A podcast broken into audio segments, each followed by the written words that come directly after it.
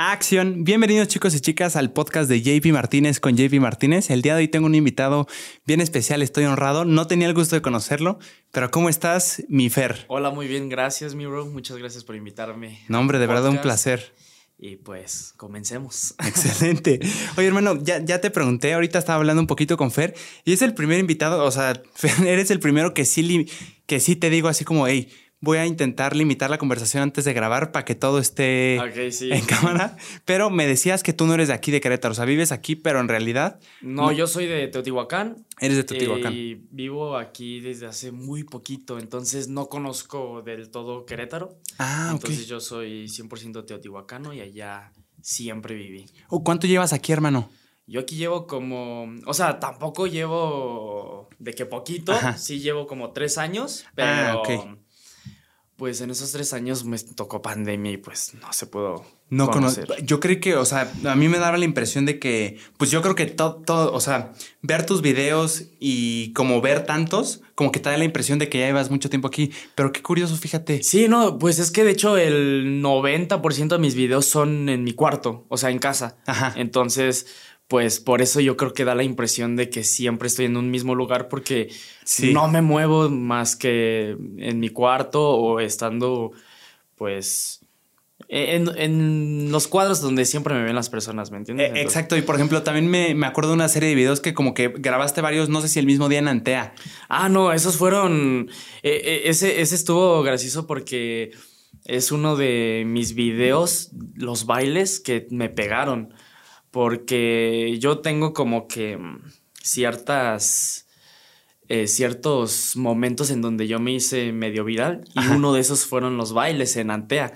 Entonces, eh, imagínate ser una persona muy introvertida a poder bailar enfrente de las personas, pues... Es un ¿Te consideras una persona introvertida, mi Sí, yo soy una persona 100% introvertida. Yo eh, me considero como antisocial, entonces pues no soy una persona que puedas encontrar muy fácilmente en la calle o en un antro, en un lugar, porque soy muy reservado, ¿me entiendes? Entonces imagínate llevar a una persona tan reservada y tan una persona que le daba miedo en la escuela exponer, que le daba miedo eh, estar enfrente de sus compañeros, aventarlo a Antea, donde hay mucha gente, a bailar en medio. A exponerte. De donde todos te puedan ver para que pueda surgir un video viral, ¿me entiendes? Entonces eso fue como que... Como un gran reto. Sí, o sea, no sabes, el primer video fue como de, eh, ok, ¿quieres ser, quieres tener vistas? ¿Quieres ser alguien en la plataforma?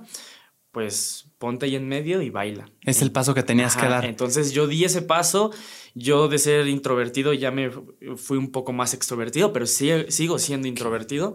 Entonces, pues, eh, ese fue un gran paso para como, como persona, ¿sabes? Entonces yo le agradezco mucho a las redes sociales gracias a eso, o sea, a que soy una persona diferente como en personalidad. Qué locura. O sea, ¿crees que, la, ¿crees que las redes sociales te, te forzaron ahora? ¿Le salte de tu zona de confort? Sí, 100%. O sea, las redes sociales me formaron 100% eh, el carácter que yo tengo ahorita. Entonces, mm. eh, puede que yo no te hablaba tanto, no generaba una conversación y ahorita 100% te puedo contar mil cosas y tener la confianza de poder estar hablando contigo, porque antes no, no, no tenía la seguridad, no era una persona segura, ¿me entiendes? Entonces ahorita con todo lo de TikTok me, me siento un poco más eh, no sé, con confianza y con esa capacidad de hablar con las personas, ¿no? En público. Qué interesante, mi Fer. O sea, ¿tú crees que un creador de contenido tiene que ser, o al menos tiene que aparentar ser extrovertido para que le vaya bien?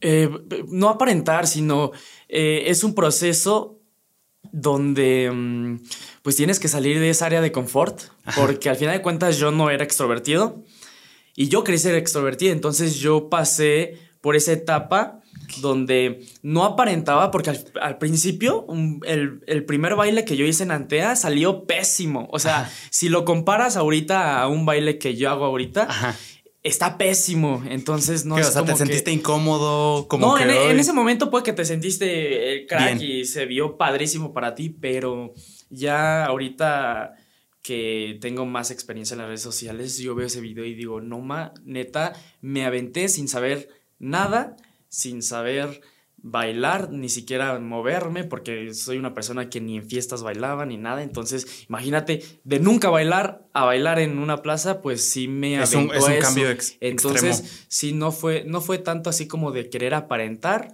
porque al, al final de cuentas no me salía, ¿me entiendes? Sí. Entonces, pues. Sí, no, claro, fue como un obligarte a eso. Sí, es lo que uno tienes que obligarme hacer. a. ¿Quieres em, tener vistas? ¿Quieres eh, ser un poco más Entretenido. activo? Ajá, Ajá. entretenido. Eh, pues lánzate a bailar ahí en medio de la plaza y pues me lancé. Qué locura. Fíjate que me identifico mucho contigo, mi Fer, con eso, porque yo me considero, justo como tú, como que tuve un cambio porque yo me consideraba, ahorita todavía tengo aspectos de, de ser introvertido, pero antes yo era súper tímido, súper introvertido como Sí, tú, sí, sí. tímido, o sea, por ejemplo, ahorita que dijiste de cuando te pasaban a exponer, hoy en día me sigue pasando, sí lo hago, pero me da nervios, luz, se me, se me va la respiración. Sí, no, sí. Eh, sí batallé con eso y hubo una experiencia que cambió, así como tú, o sea... La mía fue, me, me fui a Alemania a un campamento, a un, fue un mesecito para estudiar alemán, me fui con mi hermanita. Y la verdad yo ni siquiera quería ir, hermano, porque, pues, ¿qué, qué voy a hacer? O sea, qué flojera. Sí, o sea, 100%. salirme de mi zona de confort. O sea, yo y mi hermanita solos, algo que nunca habíamos hecho, Alemania, como que batalla en los aeropuertos, tener que interactuar con personas. No, no, como que no quería, no me interesaba porque yo estoy como más tranquilo, yo estaba más tranquilo así Sí, sí, y sí. que nadie me moleste. Fui, conocí nuevas personas. Como tú dices, algo me subió la seguridad, hermano. sí, O sea, entre conocer nuevas personas, como que me di cuenta de lo que, de quién soy, o sea, de lo que sí, soy sí. capaz, no sé, como que lo traía muy escondido. Entonces, justo con eso, no, no, exacto, no aparentar, pero sí algo Tratar, me. no sé. Sí, un switch que, que como se me prendió y, y fue el cambiazo.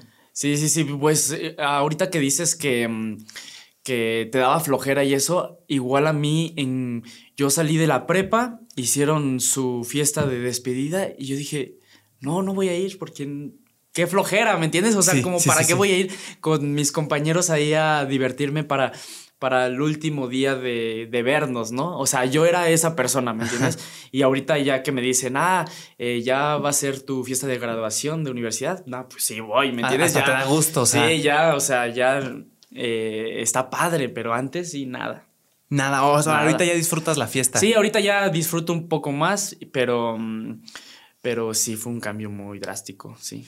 Qué, qué, o sea, qué interesante y me identifico mucho contigo, hermano. Las primeras veces que hiciste videos, ¿qué tan cómodo te sentías a cámara, mi Fer? O sea, Pues- con todo este contexto del que me acabas de dar de era muy tímido. Mira, es que yo era como muy tímido con las personas, pero en una cámara siempre tuve un poco de seguridad porque desde pequeño siempre grabamos contenido. O sea, yo te hablo de que no el mejor contenido, ¿me Claro, entiendes? Pero siempre grabamos disque películas, disque trailers. eh, eso te hablo como cuando yo tenía 14 años, entonces yo en mi iPad lo editaba y todo, y ahí tengo mis películas que hacíamos en la privada, ¿me entiendes? Cuando yo, em, cuando yo era pequeño, entonces yo nunca le temía a la cámara o a que yo estuviera grabado en un video, ¿me entiendes? ¿Lo veías como un momento donde aquí puedo, o sea, está justificado porque hay una cámara que puedo hacer lo que quiera, expresarme como quiera? Eh, pues no sé, realmente no sé qué sentía en ese momento, pero me gustaba, o sea, era como de, ya, graba y lo que salía lo editaba y ay, hacíamos pura tontería, ¿me entiendes? Y luego ya di un brinco después, que fue como en la prepa, que empecé a subir contenido de coches. O sea, yo tenía un Ibiza, entonces empecé a subir tutoriales que ni sabía cómo hacerlo, pero yo lo subía. Entonces, pues, eh, miedo a la cámara nunca tuve, pero sí, sí no lo hice de la mejor manera, pero lo hacía, ¿me Qué chulo. O Sí, sea, todos empezamos así. O sea, justo los creadores de contenido a veces dicen, si ves tus videos de antes y no te das con lo feo que está, entonces sigues en el mismo lugar. Sí, O sea, sí, sigue, sí. sigue siendo Sí, el mismo. 100%. Yo hasta, yo veo el cambio en, de, de mes con mes, ¿me entiendes? O sea, yo hace seis meses como me veo ahorita, yo digo, wow, si es una persona total de mi- totalmente diferente de cómo se expresa y cómo habla, ¿me entiendes? O sea, sí, sí he visto cambios constantes en, en mi persona y en cómo hablo más bien. Qué chulada, mi Sí, Fer. sí, O sea, sí, antes te retraías más, como que no sé, yo me identifico, yo todavía tengo esas cosas de, por ejemplo, yo soy muy bueno persona a persona y creo que todos lo somos. Persona a persona, uno a uno, todo bien, te puedo hablar de lo que quieras, te puedo hacer chistillos, como que agarro confianza mucho más rápido. Pero si estás tú, mi Fer, y cuatro amigos tuyos que yo no conozco y me voy a presentar, ahí es cuando digo, ya son demasiados ojos que me están juzgando, yo de aquí me retiro. Sí, sí, sí, yo también, pero ya como que aprendí a... A, a, llevarlo y más que nada por la seguridad que me dio yo creo que TikTok y el respaldo que tuve en las redes sociales, entonces como que me sentía seguro, o sea, los seguidores que tengo y las personas que me apoyaban, sentía, me sentía seguro, sabía quién era, ¿me entiendes? O sea, como que... Ok, o sea, sientes que como que te faltaba que alguien te hiciera saber que, que podías, o sea, que, que eras fregón. Sí, o sea, como que era... Ajá, como que yo, soy diferente por sentir ese respaldo y ese cariño de las personas, ¿me entiendes? O sea, como que eh, cualquier persona que venga y me ofenda y es como de, pues, 10 mil, 100 mil personas opinan diferente a ti, ¿me entiendes? Entonces es como que, mm, pues ya no lo tomo en cuenta, ¿sabes? O sea, eh, sí, me, sí me hizo cambiar como mi seguridad esos seguidores y esos fans que, que me respaldan. Sí, como tú dices, o sea, como que hay alguien que, que te hace saber si hay alguien que sí lo valora, ¿me entiendes? Exacto, exacto. Y no es como que uno, sino son como cientos, miles, millones, lo que sea, pero eh, si te das cuenta que miles te respaldan, entonces estás haciendo algo bien, porque si, si no, pues entonces sí, sí se lo tomo en serio un comentario de hate, ¿no? Claro, como que te bajonea. Ahorita que decías que hacías películas, hermano, mencionabas que hacías con alguien más. ¿Con quién era? ¿Con, tus ah, hermanos? ¿Con tus...? Eh, yo tengo un hermano más eh, más pequeño y yo lo hacía con él y con mis vecinos. ¿Con tus vecinos? Sí, entonces yo vivía en otra casa, ahí eh, hacíamos nuestros, nuestros videos de el profesor, entonces poníamos sillas y hacíamos como que estamos en la escuela o de que el futbolista o a veces íbamos y era la tontería más grande del mundo hacer bromas pero le hacíamos bromas a la de la tienda a donde íbamos diario a, por las tortillas, por una coca, por lo que sea, pero íbamos y le hacíamos bromas a donde íbamos a ir el día siguiente. Como que, o sea, te, quemabas la oportunidad de que... o sea, como que era, estábamos súper mensos, entonces... Sí, un mal movimiento. Ajá, entonces eh, sí, hacíamos esos videos con mis vecinos y con mi hermano. ¿De qué giro eran, hermano? ¿Eran como bromas? era comedia. Era comedia. Sí, sí, sí. ¿Películas te latía hacer? O sea, como cortometrajes, actuar. Sí, así de ¿Qué tanto te salías tú? Sí, habían videos que no eran hablados. Era como de, ah, un vato se iba despertando de la cama y de que ah. iba caminando en el pasillo y iba al baño. No sé, eran eh, eh, como que ya traíamos esa idea de crear contenido, ¿me entiendes? Independientemente de que sea humor o que sea algo más así nada más por hacer o una broma o lo que sea. Entonces, sacarían un pretexto para salir en cámara. Sí, a ver qué hacemos. Sí, y, y, muchas veces nada más era hacer los videos, ¿me entiendes? Porque luego ni los publicábamos. O sea, nada más era hacer por hacer. Entonces eh, los hacíamos, los editábamos y los teníamos nosotros y en Facebook, ¿no? O sea, nunca lo, subimos a YouTube ni a nada. Nada. A nada. Fíjate qué fregón ahorita. Me llama mucho la atención que tenías como a más personas interesadas en la misma cosa que, a ti te gustaba. Sí, sí, sí. O sea, como crees que eso te dio confianza para decir, aquí hay más gente que le gusta, vamos a hacerlo. O sea, no es lo mismo hacerlo yo solo, la cámara y yo haciendo bromas, y si me quemo, me quemo a mí solo que somos cuatro. Sí, yo creo que sí te da la confianza de poder hacer más tonterías y hacer más ridiculeces porque...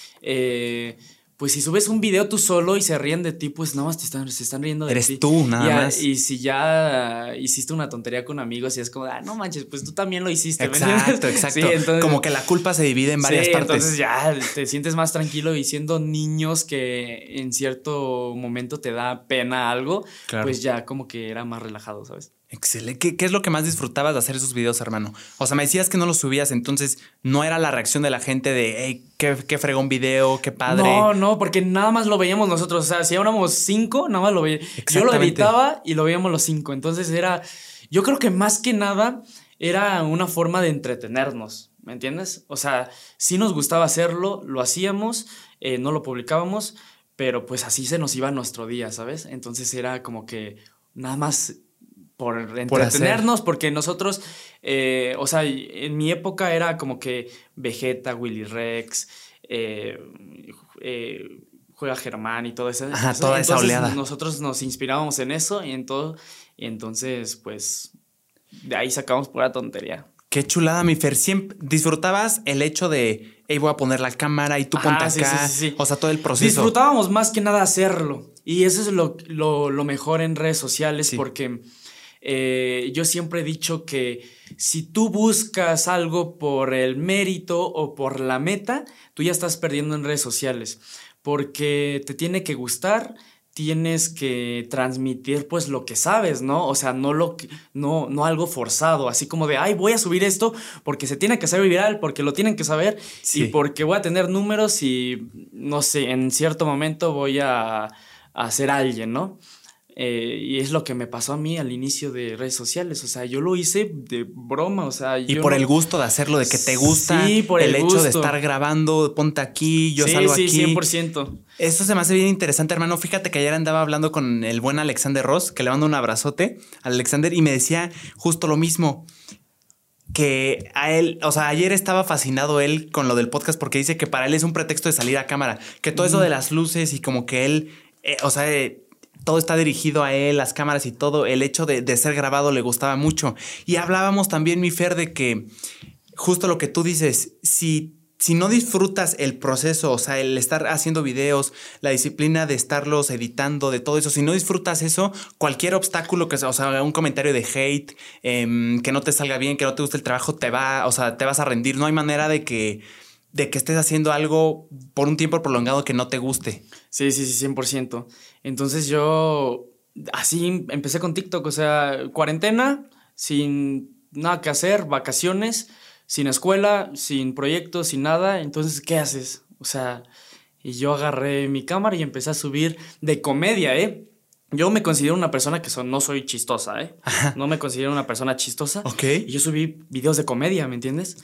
Entonces me empezaron a pegar mis videos de comedia y de ahí fui como que diversificando todo mi contenido hasta llegar a un punto que llegó a lo del Chico Gucci. en lo, que, lo que te sentías que eras tú, que es lo que más disfrutabas. Sí, sí, sí. O sea, em, no, era como que lo más que más disfrutaba, pero en cierto momento es lo que la gente quiere ver, ¿me entiendes? o sea, ah, llega un punto donde eh, no haces lo que te gusta, sino lo que quieren ver las personas, ¿me entiendes? Entonces yo empecé a hacer de comedia, empecé haciendo como que eh, muchas cosas interesantes en cuestión de diseño, moda y eso.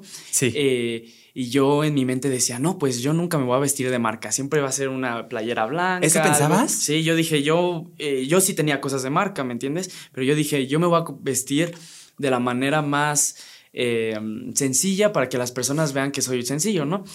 Pero hubo un momento donde yo así vestido, yo empecé a, enseñar mi colección de todo lo que yo tenía.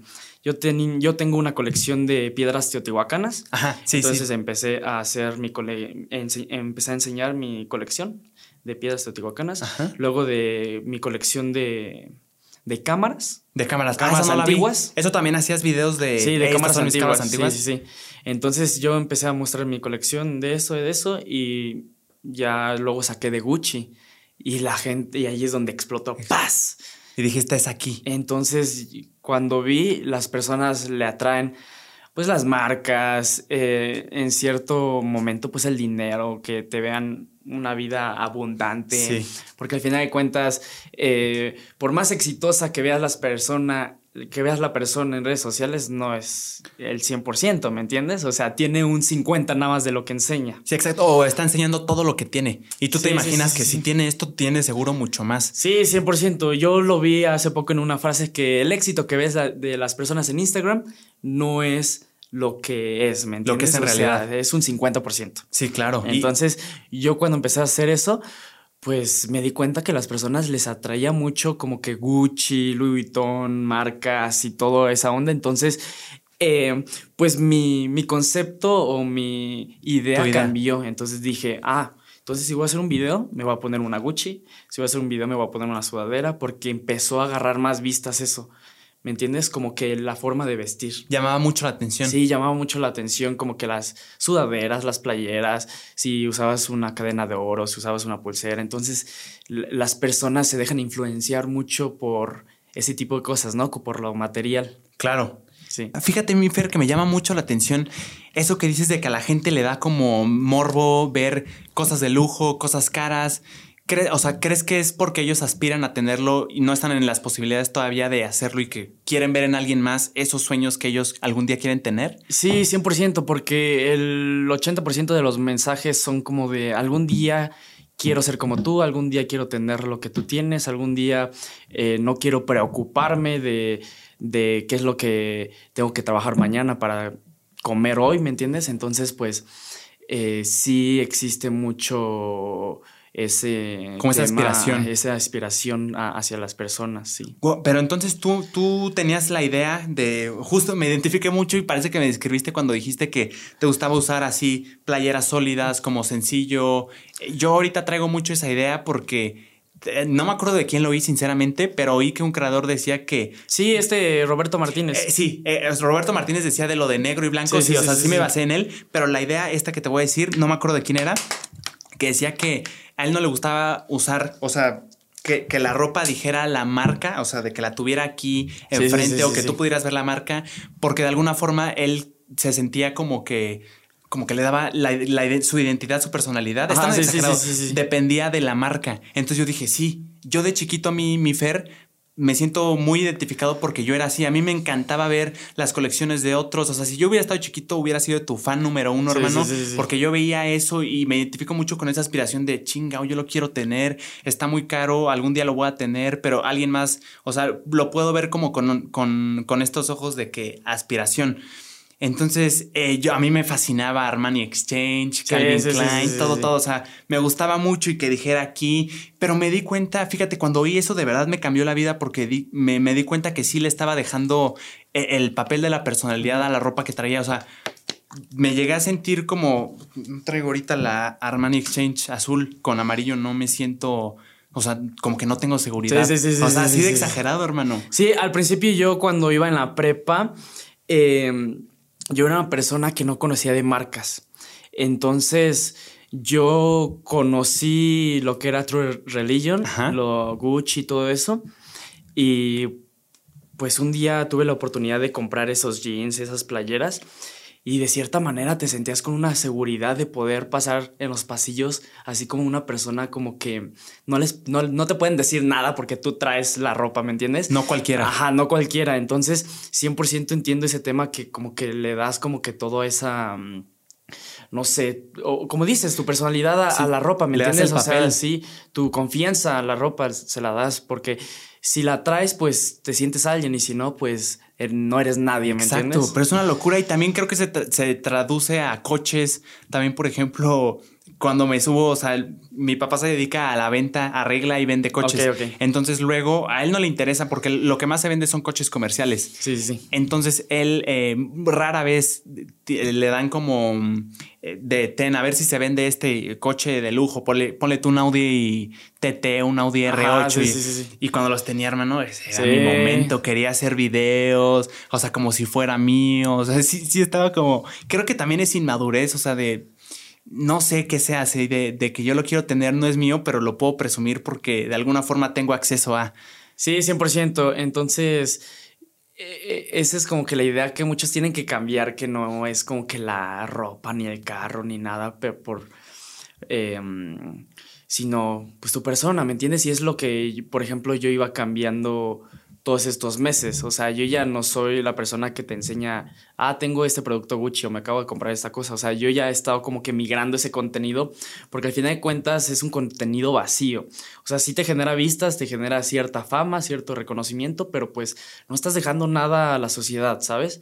Entonces, es por eso que yo me migré a todo lo del deporte, sí. con lo del box con lo de los diseños todavía, que eso fue desde el inicio. O sea, yo eh, me traje todo eso y pues es lo que yo ahorita estoy construyendo mm, más sano, ¿me entiendes? Que poderles dejar algo a los niños, que al menos que se paren de su cama a hacer cinco lagartijas, no sé, pero dejar algo, o sea, porque comprar un producto Gucci y enseñarlo, pues qué, o sea, no, no llega más, ¿sabes? Está muy fregón, me da mucho gusto, mi Fre, felicidades. Sí, sí. Pero ¿qué tanto crees que es responsabilidad tuya que tu contenido enseñe algo? O sea, ¿por qué el contenido no puede ser nada más entretenimiento y ya está? Bueno, es que al final de cuentas eh, tenemos cierta responsabilidad por ser influenciadores de ciertas cosas, ¿no? Porque las personas deciden ver lo que quieren ver, ¿no? Sí, claro. Eh, porque al final de cuentas también TikTok es de entretenimiento. Sí. Y si yo quiero mostrar una prenda, pues es de entretenimiento, ¿no? O sea, no tengo la obligación de estarles enseñando ni matemáticas, ni historia, ni nada. Que muchas personas ponen en los comentarios, ¿no? Así como de, mejor enseña algo. Sí. Así como de criptomonedas. Y es como de, Sí, pero pues TikTok es para poder desestresarte, ¿no? Claro. Entonces, pues. Y no es necesariamente lo que disfrutas. Sí, entonces no.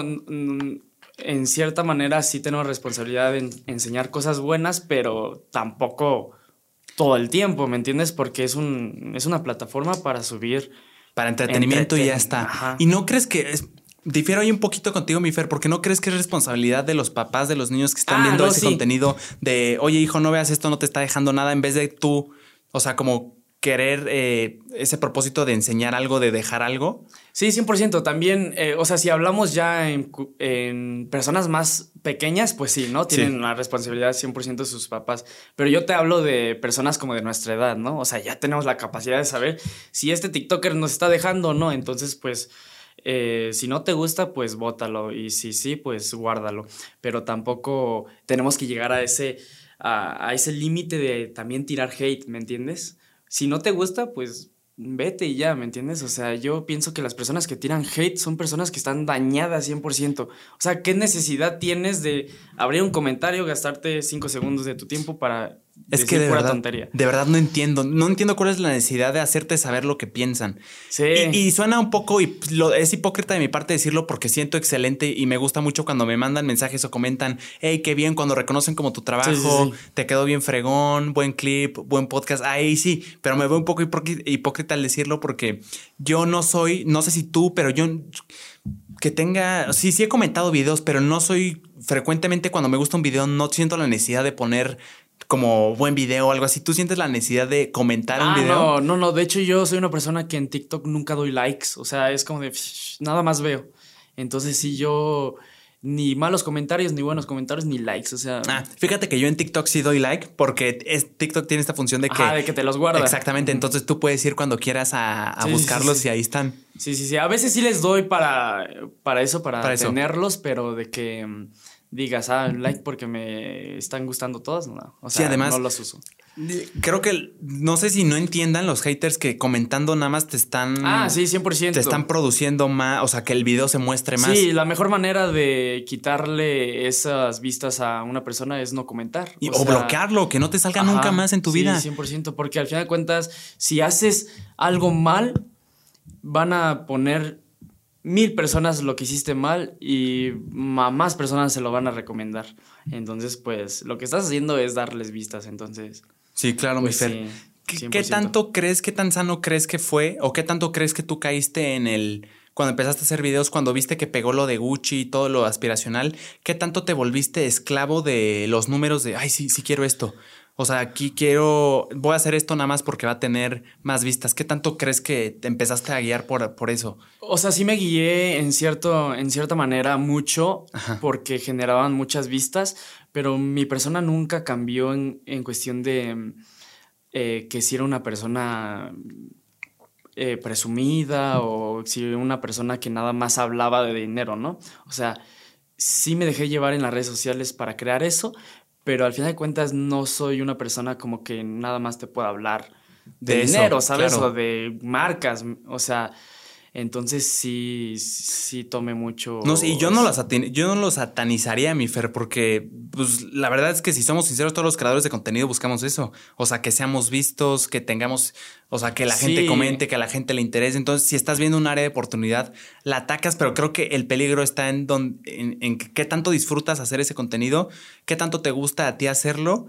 y en algún punto, como dices tú, qué tan plano, qué tan, qué tan vacío queda. O sea, que Sí, sí, sí. Entonces, em, sí me enganché mucho en eso, pero hubo un momento donde sí me di cuenta que em, no llevaba más. O sea, nada más era eh, comprar, subir, tener vistas, comprar, subir, tener vistas. Y ya era como, como que ya no llenaba en cierto aspecto ese, Ese procesito. Ese, esa rutina de, de, nada más comprar y enseñar, ¿me entiendes? Entonces fue como hice lo de lo de ejercicio, lo de box. Te pusiste, cambiaste de giro. Sí, hice todo lo de los costales de cemento. Sí, de cemento. Y todo eso, porque también, eh, de cierta manera, mi contenido era muy tirado a, eh, a nada más eh, me pueden hablar los que tengan Mercedes, ¿me entiendes? O, los que tengan Gucci y eso.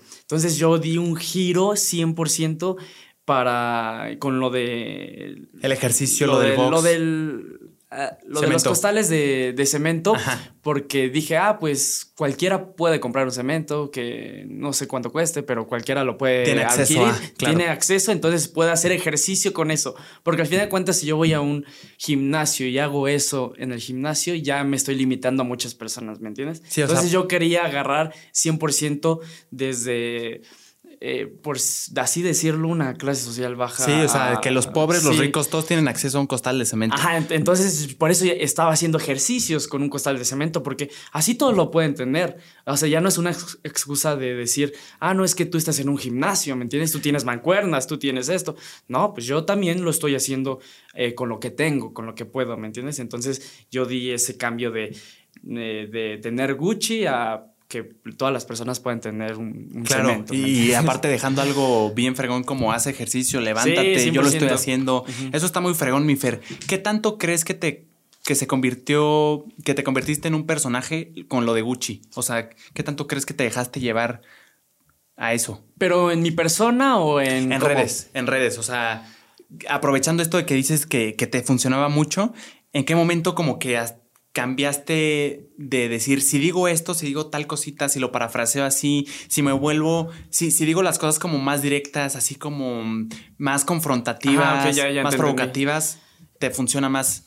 ¿Crees que pues se volvió un personaje? Sí, 100%. O sea, ya eh, con ciertas palabras y ciertas cosas ya las personas identificaban cuando era Chico Gucci, ¿me entiendes? O sea, de que eh, mi frase de si no es Gucci es Fucci. Exacto, exacto. O sea, de que ah, eh, hubo un momento donde decía mucho de, ah, no tienes un Mercedes, pues no puedes ser mi amigo. Eso, o sea, a eso entonces, em, más, que nada eso de, si no ¿eh? tienes esto, no puedes ser mi amigo. Entonces, se hizo, si lo decía ya tenía vistas, ¿me entiendes? Entonces 100% era un personaje porque ya eran ciertas frases o ciertas cosas que la gente ubicaba que ya iba a decir, ¿me entiendes? Ya, ya, ya, ya era eh, esperado. Sí, ya era algo, o sea, ya, ya te, como que te identificaban por. Ajá, sí, sí, ¿Qué tanto crees que la gente le tendía, entendía que no era real? O sea, que lo estás haciendo ah, por el hecho del personaje. Muchas personas, porque hasta en la vida real, mi humor es muy. No se entiende que es humor, ¿me entiendes? O sea, podemos estar hablando y yo te digo algo de broma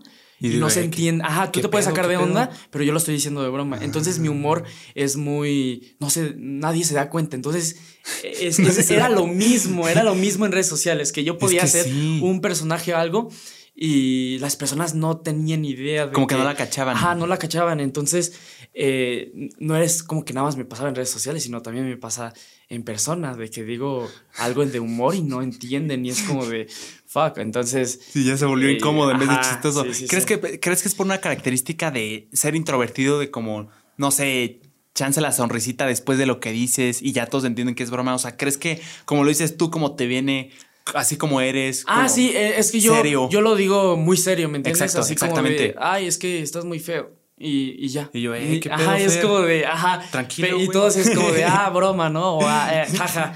No, yo soy como directo y ya, y, nadie entiende. Entonces, por eso eh, te lo relaciono con las redes sociales, que era como que lo decía tan serio y lo decía de una manera tan segura que las personas pensaban que 100% era real. Entonces, pues, en cierta manera me ayudó y me perjudicó en cierto aspecto. Sí, exacto. Yo creo que de ahí nació también mucho hate de, hey, este güey está siendo bien prepotente, no lo soporto, no me gusta lo que está diciendo, está emigrando, sin entender que es, que es como el personaje, el arquetipo de güey prepotente que cae mal. Sí, sí, sí. Entonces, pues en ese aspecto me afectó que las personas pensaban en persona que yo era así. Entonces cuando me pedían foto y eso, se sacaban de onda porque veían que mi voz era más tranquila, que era como que más, ah, sí, bro, que no sé qué. Entonces se daban cuenta que era muy pacífico, muy introvertido, ¿me entiendes? Entonces era como de, bro, neta, me sacaste de onda en persona porque no pensé que fueras así. 100% siempre me pasa eso. Oye, qué gracias por la foto, nunca pensé que fueras así. Entonces, en cierto aspecto me afectó porque piensan que soy una persona diferente. O sea, diste una imagen como de ser más mamón, más, más serio, más, no más serio, más directo, más confrontativo. Sí, sí, sí. Wow. Y, y pues, más que nada fue eso, sí. Qué chulada, mi Fer. Cuando, antes de subir tu primer video a TikTok, mi Fer, ¿tú ya consumías TikTok? Sí, sí, yo cuando eh, hice mi primer TikTok, el mi rey ya era el mi rey. Iker Walker ya era Iker Walker. Lifestyle, lifestyle. Lifestyle. Eh, life ya era life, ¿me entiendes? Em, entonces yo los veía y yo quería estar con ellos, yo quería crear contenido con ellos. Entonces, sí, yo ya, yo veía TikTok. Eh, o sea, yo no tenía seguidores cuando ellos ya eran alguien en TikTok. Entonces fue cuando empecé a crear contenido y pues me uní a ese grupo, ¿no? De todas esas personas. O sea, como que lograste lo que querías. Sí, logré que eh, poder grabar con ellos, poder salir con ellos o todo, ¿me entiendes? O sea, eh, pertenecer a un grupo donde quería estar. De puros creadores, de lo que te gustaba hacer. Sí, sí, sí. Y no nada más de eso, sino ya círculos más grandes que ya le puedo hablar a un Wherever, Tomorrow, ¿me entiendes? A un Alex Stretchy, no sé. Entonces. Que ya te ubican, que ya saben de qué va tu contenido. que ya me sigue en Instagram un Gusgri, un eh, Alfredo Valenzuela, ¿me entiendes? Entonces ya es como. Ay, importante. Sí, de, de verlos en YouTube a poder hablar, no sé, al menos por, por Instagram o por WhatsApp, eh, ya fue un cambio. O sea, sí, es como que algo que siempre siempre quisiste y como que de la... Sí, por, es lo que te digo desde el inicio, que yo creaba contenido, yo hacía videos y siempre me inspiré de todas esas personas y ya tener la oportunidad de al menos hablar con ellos en Instagram o de que poder verlos en un lugar ya es como un logro gravísimo, ¿me entiendes? Y ya es como que eh, algo grande. Pues muchas felicidades, mi Fer. gracias. Me, me fui hasta abajo de tu TikTok, mi Fer, y el primero que vi era como de estos, cuando estaba de moda el Hey You, My Best Friend Richie. de esos. Eh, lo empezaste a hacer, o sea, empezaste a subir tu.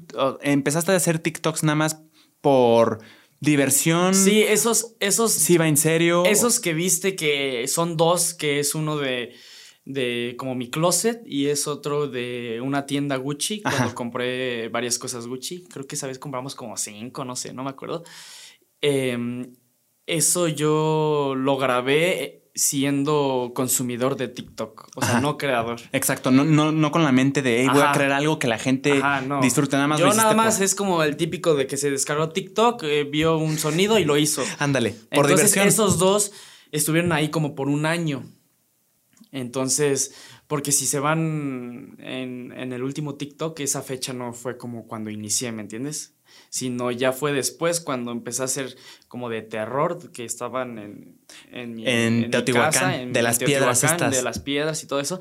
Entonces ahí fue cuando ya empecé más serio, ¿me entiendes? Cuando ya empecé a hacer story times. Exacto, sí las vi. Cuando fui a África, Japón, a África, sí me los eché. Entonces hice todos esos story times de... De, de, todas mis experiencias, ¿no? O sea, 100% como todo, muy exagerado, o sea, porque es lo que te digo, o sea, el contenido no es 100% puro. Siempre, no, le tienes que dar como... Siempre le tienes que dar un toque especial, un toque eh, creativo, lo que quieras, ¿me entiendes? Y es, es, lo que yo hice con, con mis story times que empecé como en África de eh, por poco me peleo con un africano o de que Inglaterra por poco nos secuestran. Eh, entonces fue, fueron así como pequeños detalles que hacían la diferencia en otros story times de otras personas, ¿me entiendes? Sí, además eran como varias partes, entonces como que tenía, ah, como que te enganchaba de vámonos a la segunda parte a ver si ya la subió. Sí, hacía segura, segundas partes en Instagram, entonces eh, migraba contenido en todos lados y así empecé a crecer. Excelente. ¿Qué pasó ahí en África, hermano? Que te pusieron como un changuito ah, y luego te lo te querían cobrar como, como la foto, ¿no? Sí, eh, es que ahí en África es como un tepito para que te des eh, una, idea. Ah, digo, no eh, idea tepito, pero sí, sí, tengo referencia. Bueno, a donde fui es, fue a Marruecos, a, Marrakech. Entonces ahí están las serpientes, los monos y tú vas pasando así de la nada y te ponen un mono de la nada aquí. O te ponen una serpiente o algo.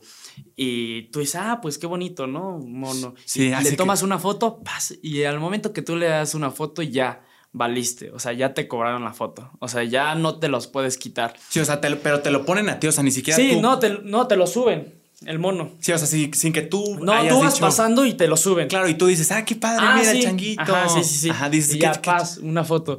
Y ya te andan cobrando. Entonces ese fue el story time de mi TikTok, de que no les queríamos pagar porque al final de cuentas...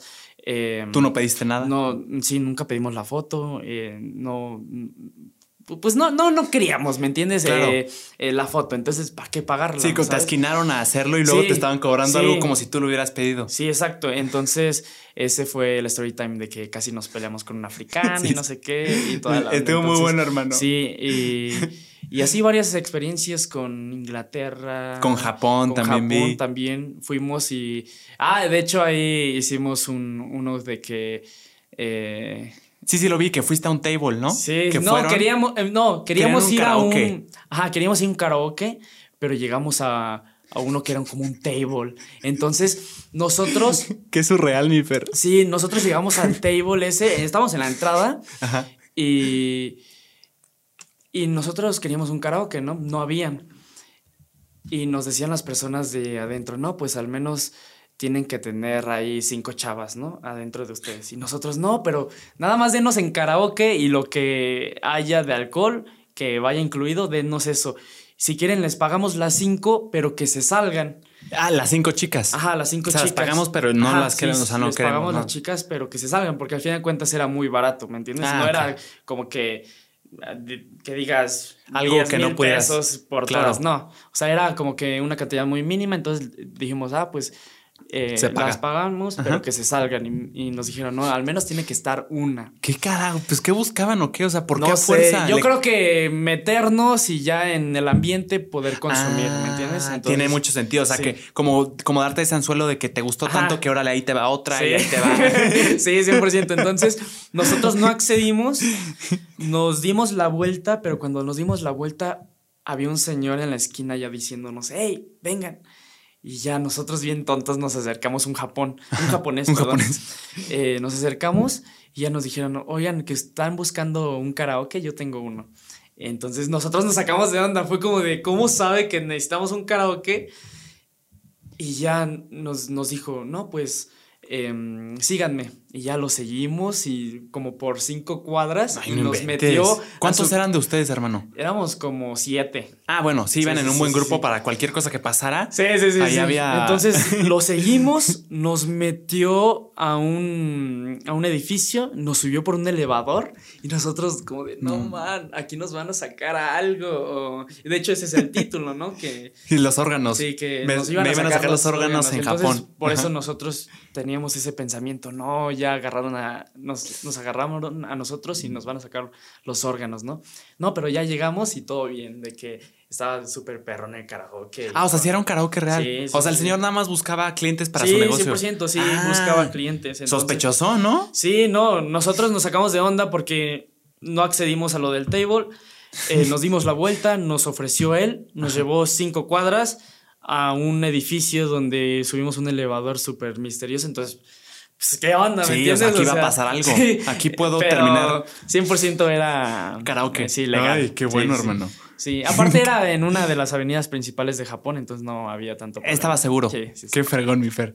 Una disculpa, una interrupción técnica. Nos quedamos con esa de Japón, hermano. Entonces, ¿todo bien? Sí, ¿Salieron todo- seguros? ¿Si era un karaoke? O sea, ¿había más gente ahí? No, eh, son como que cubículos como específicos donde nada más pueden entrar 15 personas. Ah, Entonces, ok. Como que lo llenaron. eh, sí, nada más éramos nosotros y tú tenías al que te servía individual, ¿me entiendes? Entonces era como mini barritas. En la sala había mini barritas y así habían muchos en todo el edificio. Entonces nosotros usamos uno de esos. Que- Oye, ¿y cómo, cómo se comunica? O sea, ¿tenías algún amigo que hablara japonés o cómo era la, la dinámica entre, por ejemplo, con el del table, cómo se comunicaban de no, no, no? Eh, sí, era mucho inglés, pero al final de cuentas en Japón no se habla tanto inglés. O sea, sí era como que tratar de entendernos como pudiéramos, ¿me entiendes? Ajá. Porque mm, muchos tienen la idea de que sí hablan inglés allá, pero no, son muy como de eh, solo japonés, ¿sabes? Ah, sí. Ajá. Entonces, sí, sí hay muchas personas que saben inglés, pero inglés. pues no es como que muy común que encuentres a personas que hablen inglés. ¿sabes? Ah, o sea, yo, yo pensaría que porque es Japón un, un, un megapaís. Sí, muy- todos muy- piensan lo mismo. Exacto. O, o tal vez crees que se deba a que más bien quieren como conservar su. como que son celosos de no. Aquí es Japón, habla japonés. Puede ser que sí. Realmente no, no entiendo mucho de Del por qué. sus ideas ni de sus de sus comportamientos, porque también tienen comportamientos muy raros que no te puedes sentar en la vía pública, no puedes tirar, o sea, no hay botes de basura en las vías públicas, o sea, tu basura te la tienes que llevar a tu casa. Ah, caray, ¿sabes por qué? Tú compraste el producto, tú generaste esa, ese- esa Es- basura y tú tiras esa basura. ¿Me entiendes? Entonces era, es como de, no la puedes tirar en, en botes públicos porque no hay, no existen. Entonces, si tú generas basura, tú tira tu basura que tú generaste Qué en loco. tu propio bote, ¿me entiendes? Qué locura está. Sí, sí, sí. Como que no tiene tanto sentido, ¿no? O sea, como que la, la ciudad se... Bueno, también los japoneses son muy respetuosos. Eso Sí, yo tengo sí, sí. como que son muy respetuosos con la gente, con la cultura, con todo eso. Eh, Sí se respeta, ¿no? O sea, no es como que las calles están llenas de basura ni nada. Ah, no, no, porque eh, y yo me di cuenta mucho eso cuando pedí un helado, se me embarró todo y así yo digo, fuck, tengo que tirarlo y no podía. No podía tirarlo en ningún lado porque no encuentras bote en ningún se me hace una reverenda estupidez, ¿eh? Sí, o sea, O sea, ¿por qué le haces a la gente batallar? Deberán tener su razón, la voy a investigar. Sí, de hecho, tienes que. Nosotros guardamos nuestra basura en nuestras mochilas y pues ya la tirábamos después. O ya después en un lugar que neta era muy. eh, muy concurrido, pues ya podría haber ahí en Algún un bote. puesto, ¿me entiendes? O sea, no público, sino en un puesto que no se vendía paletitas y tiraban ahí sus, sus Su palitos. basura. Eh, ahí, y, aún así nos decían que era falta de respeto, ¿me entiendes? Porque le estábamos tirando basura a un puesto donde no habíamos consumido. No inventes. Sí, son muchas cosas. Y por ejemplo, eh, cuando fuman allá, eh, los que fuman tienen que estar reservados en una, En un una área especial. cápsula. Ajá, es, es un vidrio. O sea, tú no puedes fumar al aire libre En vía pública. en vía pública, ¿no? Hay cubículos así de cristal donde todo, todo el humo se concentra ahí. No O sea, no inventes. sale. Ajá. Que o sea, en vía pública, si quieres fumar, hay un, hay un cubiculito de Ajá. cristal, tú te metes y, Ajá, y todos, están, ahí está. y todos están fumando allá adentro. Sí, está sí, sí. muy loco, ¿no? O sea, digo, tus razones tendrán, tal vez. Sí, o sea, también- digo, fumar no le hace bien a nadie. Sí, Entonces, y un- un- una cosa que, que me dijeron allá Ajá. era que disminuían el, el riesgo a incendios. O sea, cualquier Mm. cosa de una ceniza y eso podía ser un incendio que Ah, realmente es muy mínimo, ¿me entiendes? Pero Japón es tan perfecto que hasta esa, esa mínima... eh, Esa cosita la esa cuidan. cosita tan pequeña de, de peligro la, mm, la quitan, ¿me entiendes? Entonces... Qué locura. Sí, sí llegaste como con un choque de vengo de México y ahorita de Japón, como que todo es bien diferente. O sea, ¿qué fue lo que más te sacó de onda? ¿Te sentiste fuera de?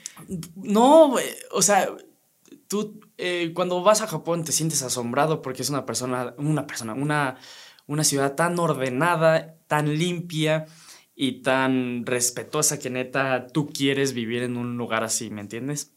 Hasta para manejar, eh, no ves las filas que hacen los coches. Em, tú no te puedes meter con alguien. O sea, si tú te pasaste ya la fila donde se están pasando todos, tú ya te tienes que dar el retorno hasta el otro lado para volver a hacer la fila. ¿me No entiendes? o sea, no tú. te puedes meter porque es falta de respeto. O No sea, es no te la puedes meter a los carros. O sea, si te quieres dar vuelta en U y está la fila de los que Ajá. están esperando la No, vuelta, no hay doble fila. No, no, no. No tú, inventes. tú tienes que darte la vueltezota ahora hasta donde se pueda para volver a formarte en, en tu fila y ahora sí hacer la curva. Entonces, son muchas cosas que neta. Que dices, wow. Sí, sí, sí, son impresionantes. Eh, y me impresionaron también los carros, o sea, el tuning allá está pasado de lanza, o sea. ¿Sí? Sí, sí, ¿Por sí. qué? Porque modifican sus carros muy. Muy extravagantes. sí. ¿Qué les hacen? Los, ah, los estampan, Los los... grapean, pero los que están más grapeados son como que de anime.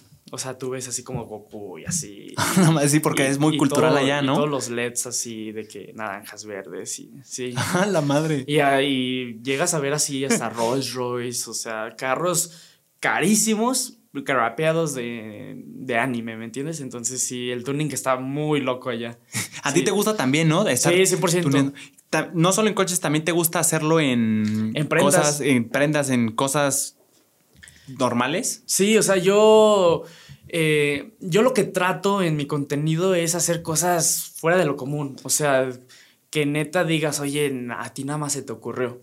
Ajá, y yo que involucra un esfuerzo pues, que nadie lo hace. Sí, de que, oye, nada más se te ocurre a ti hacer eso. Pues por eso tengo vistas, porque a mí nada más se me ocurrió, ¿me entiendes? Sí. Entonces, ahorita hice una chamarra con cubrepolvos Gucci. Sí, la vi. Hice también. Una, mezclilla, ¿no? Era mezclilla. Entonces, he hecho varios así. He hecho cubrebocas Louis Vuitton con mochilas y cosas de Louis Vuitton y ya, pues. Sí, personalizadas. personalizadas. Sí. He hecho miles de cosas, o sea.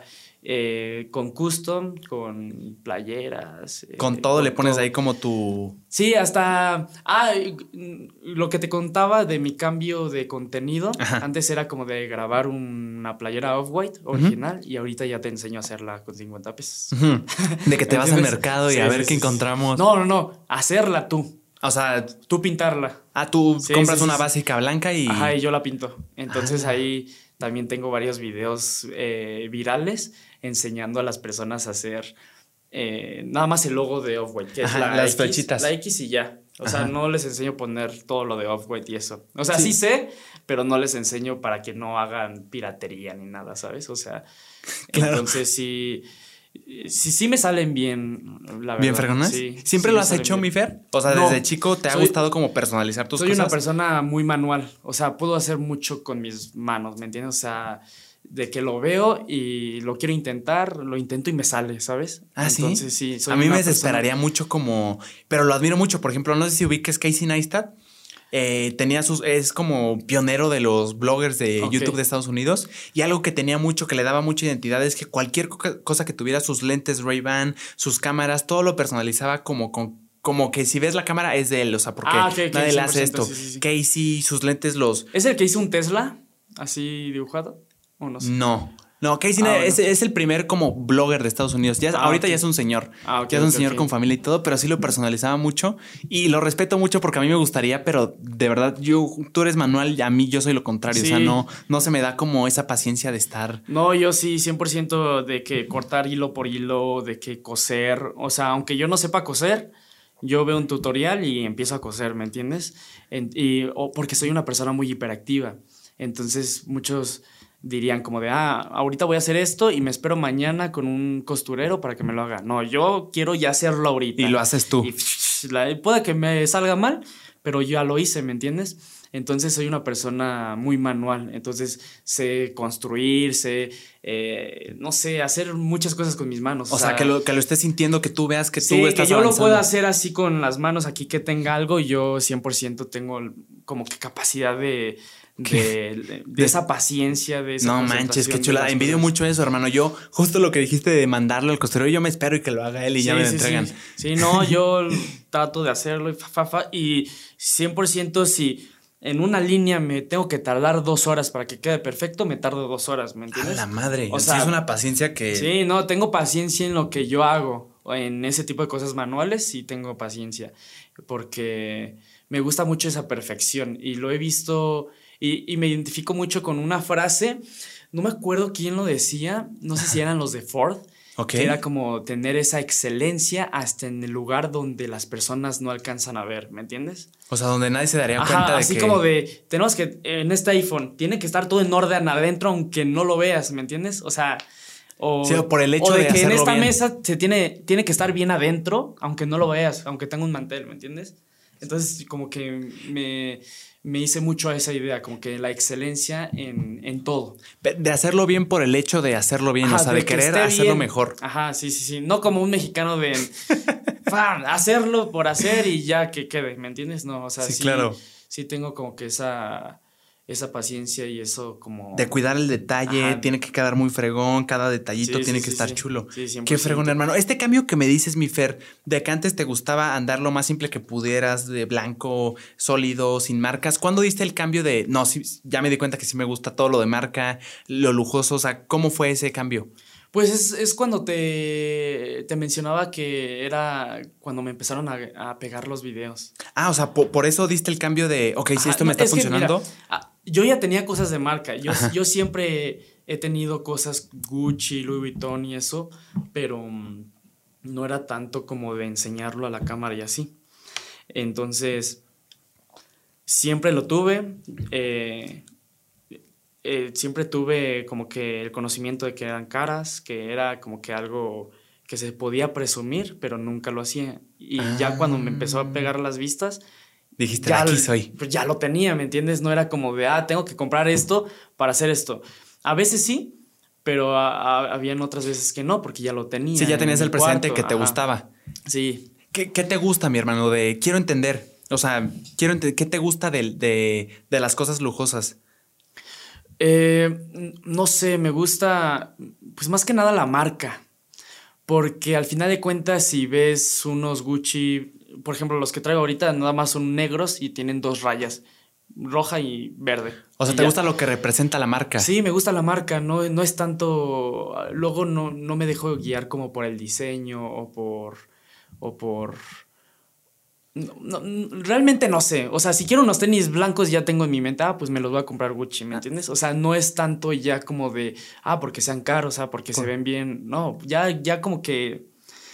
Está en tu mente que, sí, como que es la. Es, lo que. Mm, por al, Por decirlo de alguna manera, es como que lo que me tocó en mi vida de tener Gucci, que me dieran Gucci, de poder comprar Gucci. Entonces se me hizo una eh, algo muy normal. O sea, ¿te gusta lo que representa Gucci? Sí, me gusta lo que representa y ya es muy normal en poder comprarlo, poder adquirirlo, ¿me entiendes? Entonces ya no es como que tanto eh, de decir, ah, es que es caro, entonces lo puedo presumir y lo voy a tener, ¿me ah, entiendes? Pero ¿te gusta creer que solo pocas personas lo tienen? O sea, que es una línea exclusiva. No, no, no, porque al final de cuentas yo pienso que los tenis que yo traigo Mm, mm, miles de personas más lo tienen, ¿me entiendes? O sea, no, tampoco tengo ropa tan exclusiva, ¿sabes? O sea, sí es exclusiva, pero sé que se puede adquirir ahí en la tienda y está, y si tienes el dinero lo puedes tener, o sea, no es como que... No es ese No me representa...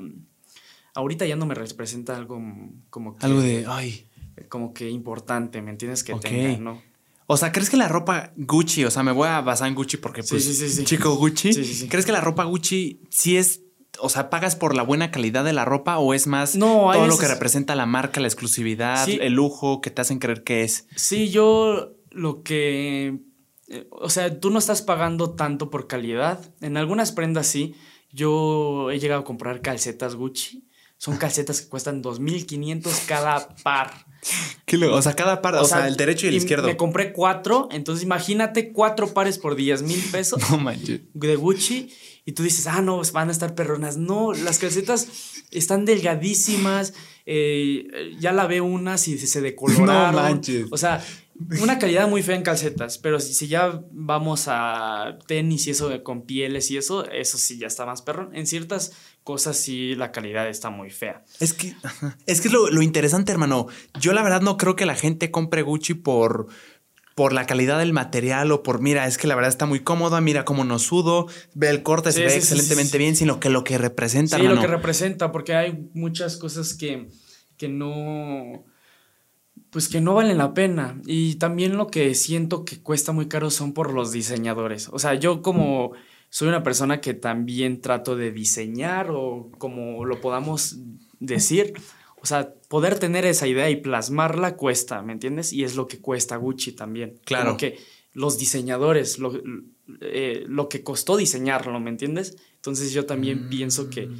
por eso cuesta caro, por, por todo ese proceso de diseño, de poder plasmarlo, de poder hacerlo. del concepto. Del concepto. Entonces, por eso es caro, por todo lo que lleva como que alrededor. Entonces, pues... Eh, es lo que te late. Sí, es lo que me gusta. Sí, como que... Es que se me hace bien interesante, hermano. A ver, por ejemplo, mi Fer, ¿tú crees que una persona compraría con el mismo dinero, cuestan lo mismo, una playera de bambú así sólida, sin marca ni nada, que vale por el material en sí de que, te digo, no sudas, el corte está perfecto, te queda muy bien, muy cómoda? ¿Crees que la gente preferiría comprar esa o una camisa Gucci que nada más por el diseño, que literal es una, una Hanes, pero con el estampado de Gucci. O sea, ¿crees que, ¿por cuál crees que se inclinaría la gente? Es que 100% ahorita las personas están yendo por, por lo material, por Gucci, ¿me entiendes? O sea, se irían por Gucci porque, eh, o sea, esto siempre ha sido que las personas lo que más anhelan en el mundo es tener dinero. Entonces, ¿por, ¿por, qué crees que pegó tanto el chico Gucci? Porque es como que el primer anhelo de toda la persona que ya como que tiene capacidad de razonar las cosas, ¿me entiendes? Entonces, por eso eh, existía cierto eh, apreciación hacia el chico Gucci o cierto, mm, no sé. Sí, o sea, como aspiración, lo que hablamos. Aspiración y también en cierta parte hate, porque por las personas envidiosas que no pueden tenerlo, entonces pues te tiran y así se desahogan, ¿no? Entonces hay, esa, está esa línea delgada de los que te...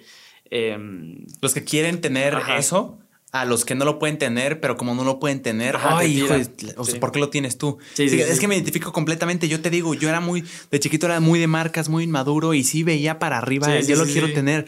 Y se me hace bien interesante mi Fer, porque fíjate que me metí a investigar y ya había oído algo de que, o sea, investigué y me encontré con que, eh, o sea, dicen que Gucci es como una más que lo que te digo de calidad de material, es un, todo una estrategia de marketing. O sea, ah, sí, 100%. Eso lo tiene. E, eso como que se lo quieren meter mucho a las personas que era. Es como de un estatus. Exacto. aunque no. O sea, te va a dar un estatus aunque no estés en ese estatus, ¿me entiendes? Es como de. Vas a tener unos tenis Gucci puestos para verte rico, ¿no? Exactamente. Ah, y que los ricos no usan eso, ¿me entiendes? Exacto, es justo eso. Sí, o sea sí estoy a favor en cierto aspecto en eso. Sí estás de acuerdo con eso. Pero a la vez no, porque muchas personas se dejan guiar con es que los millonarios no usan cosas caras. No es que no usen cosas caras, es que tú no conoces las marcas que están usando, que cuestan el triple que cuesta Gucci. Sí, por ejemplo, yo hace poquito vi, y, también esto de las playeras, Roberto Martínez, obviamente, referencia para animarme a hacerlo, pero también Mark Zuckerberg eh, siempre usa como una, playeras azules sólidas, sólidas.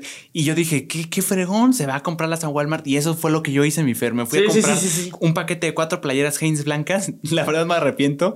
O sea, creí que por simples iban a estar súper cómodas y que me iban a durar. A las cuatro lavadas, mi Fer ya tenían hoyitos. Sí, sí, sí, sí. Pues sí, también tenemos que hacerlo de una manera que sea buena calidad. no, no tampoco irnos a ser humildes por ser humildes. Exacto, y a eso, a eso voy. Después vi una nota, no sé si sea real o no, pero las playas Mark Zuckerberg es de una marca no sé qué, de qué país francesa o algo así, que cuestan no me acuerdo cuánto, pero miles de pesos y dije, wow. Sí, o sea, eso es lo que yo le... Eh, había un TikToker que dijo, no, es que los millonarios no usan cosas de marca y no sé qué. Y yo le dije, no, sí usan cosas de marca, nada más la cosa es que no la conoces porque cuesta el triple y que y esas marcas no las encuentras en Palacio de Hierro, nada más las encuentras en Francia, las encuentras en lugares exclusivos que nadie de los mexicanos ni conoce, ¿me Exacto, he oído que hay marcas que literal suplen a una línea de clientes que nada más los clientes, o sea, nada más le suplen a ellos, no están como abiertos al, público general. Sí, entonces yo eh, 100% digo que las personas millonarias sí usan cosas eh, caras, ¿me entiendes? Nada más que no las conoces. Claro, sí, y no, tal vez no tienen tanto como llamativo el estampado y todo eso. 100%. ¿Sabes también que me voló la cabeza mi Fer? Y esto sí lo puedo comprobar.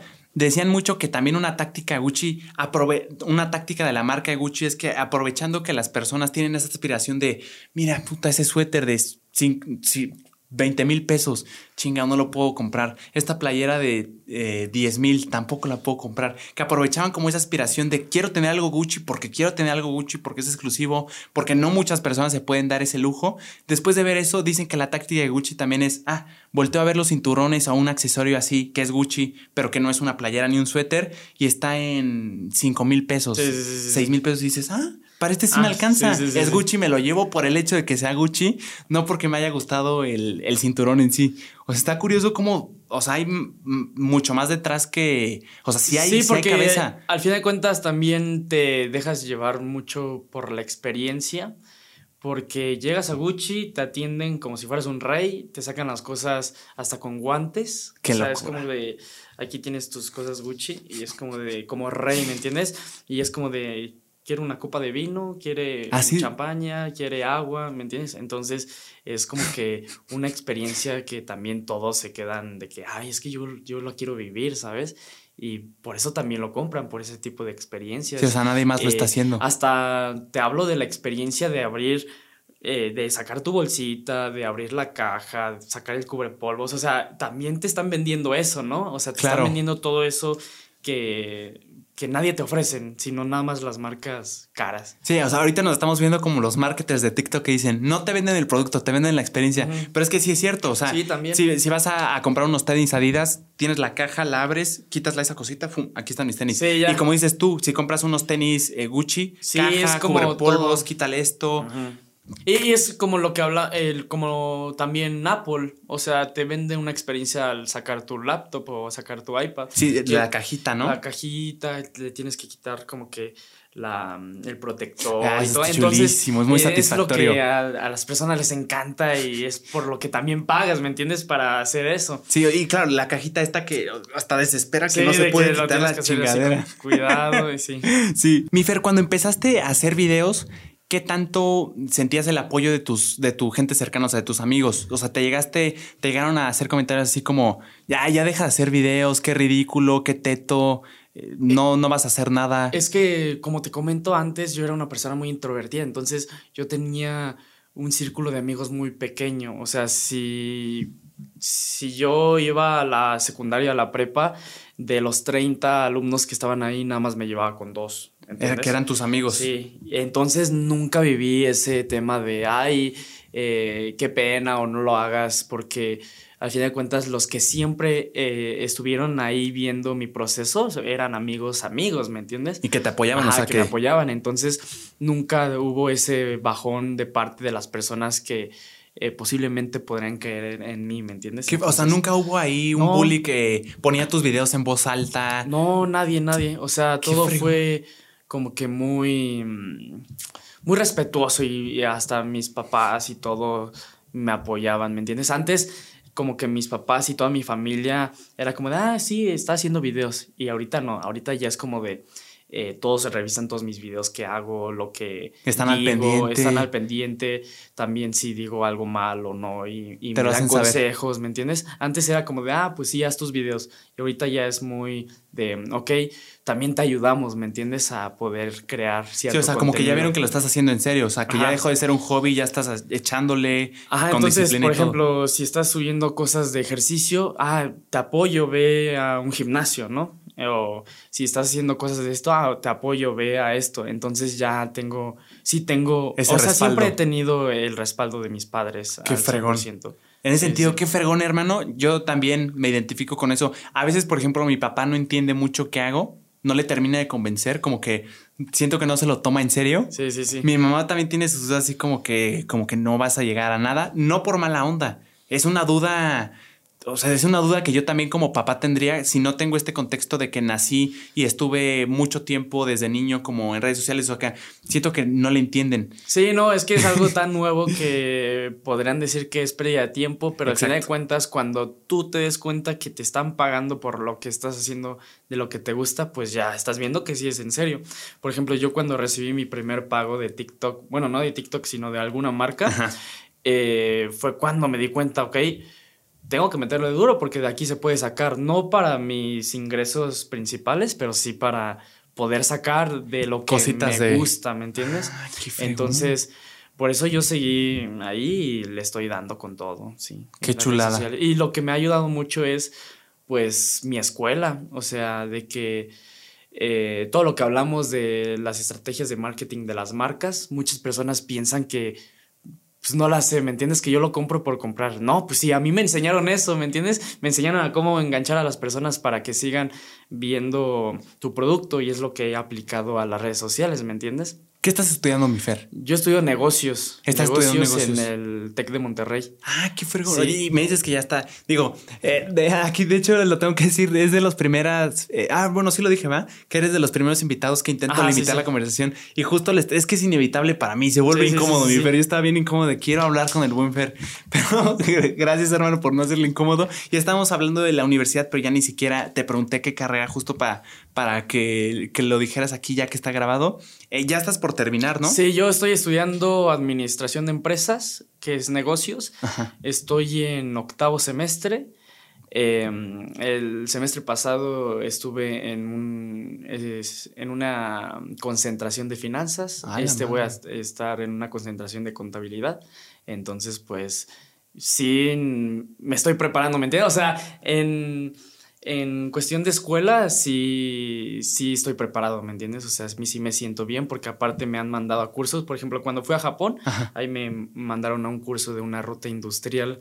¿De, la escuela te mandaron? Y de Ajá, mis papás me mandaron ah, con la escuela. Ah, o sea, la escuela lo propuso. Ajá. Qué fregón. Eh, entonces ahí estuvimos en Toshiba, en Panasonic, estuvimos también en algo de la NASA. para, porque Japón quería ir al espacio, no sé, no me acuerdo. Y se los creo, ¿eh? Es Japón. Y, y, también me han mandado a un curso de Disney en, en creatividad y también estuve en Universal Studios en, un, en uno de innovación y hemos estado en varios cursos así. También ya fui a uno en Monterrey que es una masterclass de criptomonedas, de Bitcoin. Y ya, creo, ya. ¡Qué locura! Entonces sí, sí, he estado en varios cursos y sí, sí, como que em, antes de redes sociales yo estaba muy centrado en la escuela, ¿me Entonces todo, todo mi aprendizaje que iba a hacer de la universidad yo lo quería tener tan eh, bien que yo quería hacer empresas, ¿no? Sí. Ahorita ya tengo un concepto muy diferente de empresas con redes sociales. Eh, ok, y pues me está ayudando, ¿me entiendes? Claro. me está ayudando a nivelar todo eso, pero sí, 100% yo antes de redes sociales, yo era una persona muy centrada en, necesito tener estudios, necesito tener cursos, necesito tener maestría, doctorado para poder ser un perrón en negocios, en lo que quieras y poder hacer una empresa perrona.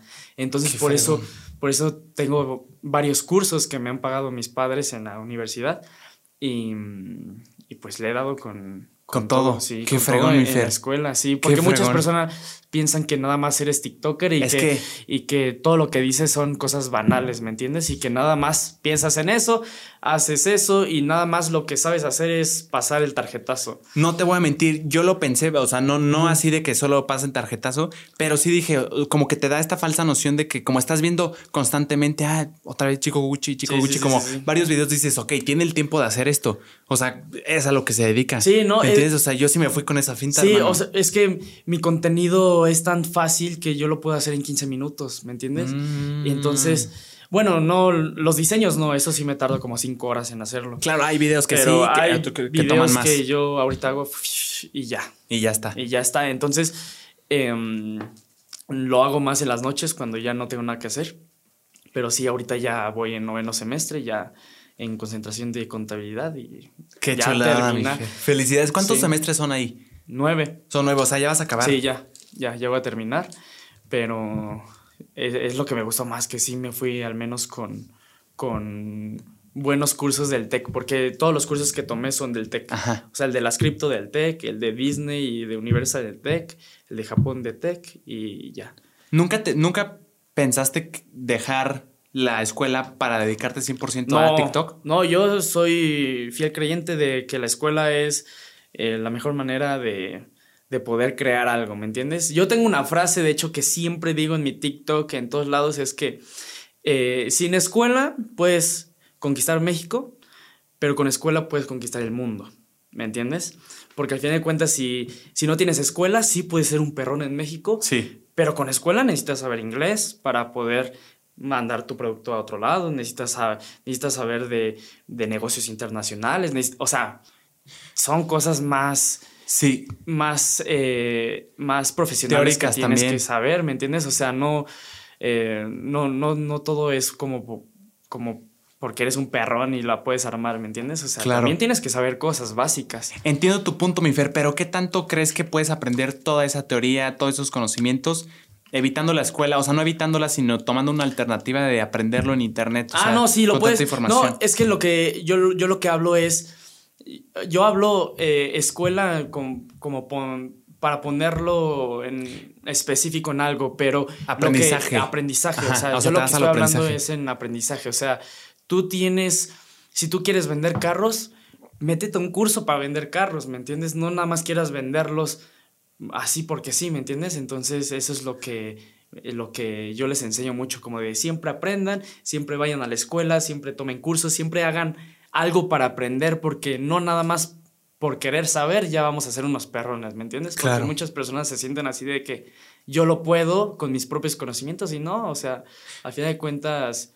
Eh, sí tienes que. Sí, tienes que saber, tienes que basarte en algo. O sea, ¿cómo vas a saber de todo, me entiendes? Claro. O sea, ¿sí crees que es esencial estudiar en una universidad? O sea, por ejemplo, sabemos que los doctores, los abogados, lo que implica como mucha teoría, sí o sí tienen que estudiar escuela porque no, no quieres a un doctor que aprendió en YouTube. Es que. ¿Me entiendes? Pero siento que hay carreras que, que pueden ser prácticas y que te la puedes o sea, que en algún punto te estorban. O sea, yo, por ejemplo, hermano, quiero estudiar producción, audio, producción audiovisual o lo más cercano que cine. Y mi mamá está dale y dale con que estudie. Y yo sí quiero estudiar, no por, el, no por lo que dices tú, porque yo todavía no, no veo el valor que tiene, porque lo veo más como está carísimo y además eh, te, quita mucho tiempo, tienes que estar y tengo que abandonar ciertos proyectos. Pero, por ejemplo, esto que estamos haciendo ahorita, mi Fer, para mí es muchísimo aprendizaje, hermano. O sea, estoy aprendiendo de iluminación, las cámaras cortan ah, cada 30 minutos, el sonido, o sea, siento que... Sí, el aprendizaje, o sea, ya lo práctico, o sea, lo que ya ves en la vida real es lo que más aprendes, ¿me entiendes? Porque la escuela es el 10% de lo que es, ¿me entiendes? De lo que es la realidad. Pero eh, por ejemplo, te pongo un ejemplo en negocios. Sí. Eh, muchas personas pueden ir a un curso de mercadotecnia y te van a decir, no, es que haz un, estudio de mercado y todo eso, ¿no? Pero yo que fui a la escuela, a mí me lo hicieron en tres semestres, que es un año y medio, ¿me entiendes? Ese estudio de mercado. Ahí te dicen en el curso, haz un estudio de mercado y pum, pum, pum, así se hace.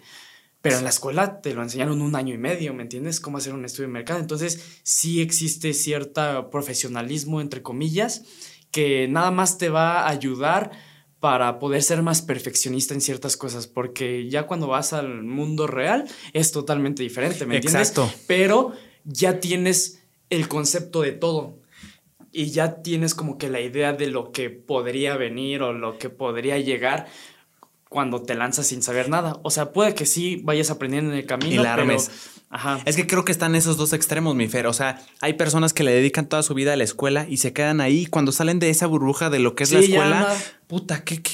Sí, sí, sí. Como que la práctica ya no tienen idea. Y luego también veo la práctica que, que agarran mucho, lo saben hacer, pero no lo saben explicar o, no saben el porqué de, de, lo que están haciendo. O sea, creo que está eh, esos dos extremos. O sea, yo, yo lo que sí soy fiel de estudiar. Estudiale como quieras, sí, o pero estudialo y sé profesional en lo que vayas a hacer, ¿me entiendes? O sea, porque no por tomar un curso ya le vas a saber y ya vas a decir, ay, es que soy mercadólogo, ¿no? Sí, claro. Eh, tienes que practicarlo. Sí, tienes que practicarlo y sí tienes que, tener cierta experiencia para todo. Entonces, pues siempre estudiar. Excelente, mi Fer. Qué fregón. Sí, como quiera. Te, te, voy a ser sincero, yo creí que ibas a ser de esas personas que, están como en contra de. No en contra, pero como que no les late eso de la escuela, que lo ven como una pérdida de tiempo. No. Pero qué refrescante es, o sea, de verdad. Y, también quiero aprovechar, hermano, para que tú que lo estás viendo tienes una idea de, de Fer, o sea, de Chico Gucci. Pero la verdad a mí me cambió muchísimo. O sea, no, no que pensara que fueras solo superficial, que fueras plano, pero sí, sí te da como mucha esa impresión de que es lo único que ves y no alcanzas a ver como a la persona en sí. Entonces es bien refrescante o sea, conocer lo que verdaderamente piensas y que no te dejes, que, o sea, no dejarme llevar por ese arquetipo que tú mismo creas porque está, está funcionando. Sí, porque al final de cuentas no me puedes conocer con un minuto que subo de lo que pienso, ¿me entiendes? Porque todo lo que te he dicho, el 90% nunca lo he publicado, ¿sabes? Entonces las personas no saben... Eh, ni cómo estudio, ni lo que he estudiado, ni cómo pienso, ni cómo eh, veo yo el mundo, ¿me entiendes? Entonces las personas piensan que nada más es superficial, nada más con tener dinero ya tienes resuelto todo. Y no, o sea, eh, yo ya voy por una meta que sí tener dinero, pero poder crear un impacto con ese dinero, ¿me entiendes? Entonces, pues, eh, ya es como que una meta muy específica que muy pocos tienen, ¿me entiendes? Sí, Nada más que, lo tener dinero ya. Que lo consiguen. Sí, y además, hermano, ahorita que me dijiste me pareció muy interesante. O sea, hay, hay muchos creadores, o sea, todos los creadores creo yo que por más sinceros que, que, quieras ser y que por más sinceros que sean los creadores, hay cosas que no te interesa decir, que no quieres decir, que es algo muy personal y no vas a decir. Entonces es muy difícil eh, conocer como su opinión de cosas personales y llegarlo a conocer. Y creo que sí, también está la nobleza del podcast de que no solo estás conociendo, o sea, como es tanto tiempo, te, vas por ramas que de otra forma no se hubieran dado. O sea, no, no te imagino a ti, por ejemplo, haciendo un video de... em, de tu fondo de la, o sea, de, de por qué te gustaba tanto hacer videos, por ejemplo. O sea, sí, como sí, que tu línea de contenido es otra y no hay oportunidad de realmente mostrar como que sí, sí, 100%. La, la verdad, la persona. Sí, por eso eh, luego accedo a mm, entrevistas y a podcast porque así se dan cuenta realmente lo que pensamos y lo que eh, decimos realmente, ¿no? Porque muchas personas eh, atrás de la cámara son otras. O sea, pueden ser muy buena onda en la cámara, pero son de lo peor a- afuera de la cámara, ¿me entiendes? O puede ser muy malo en la cámara, así como el chico Uchi que es muy payaso, pero no, pues eres una persona totalmente diferente, ¿sabes? Sí, te has topado con personas así que son como de una forma, pero Sí. extremadamente diferente ya, ya sin la cámara. Sí, 100%. Personas eh, que se dejaron llevar por la fama, se dejaron llevar por ese reconocimiento eh, que nunca tuvieron. Entonces, como nunca lo tuvieron, ahorita que les llegó toda esa fama, se fueron a las nubes y tienen pensamientos bien locos, ¿me entiendes? Y luego hay creadores bien chicos. Sí, sí, sí. O sea, creadores de 16, por ejemplo, el buen Alexander Ross tiene 16 años. A mí me Ajá, sorprendió, sí, yo no sabía. Sí. Y, y él dice que no, que él siente que no ha cambiado nada y a mí me sorprende. O sea, si yo tuviera su edad, ahorita yo sería.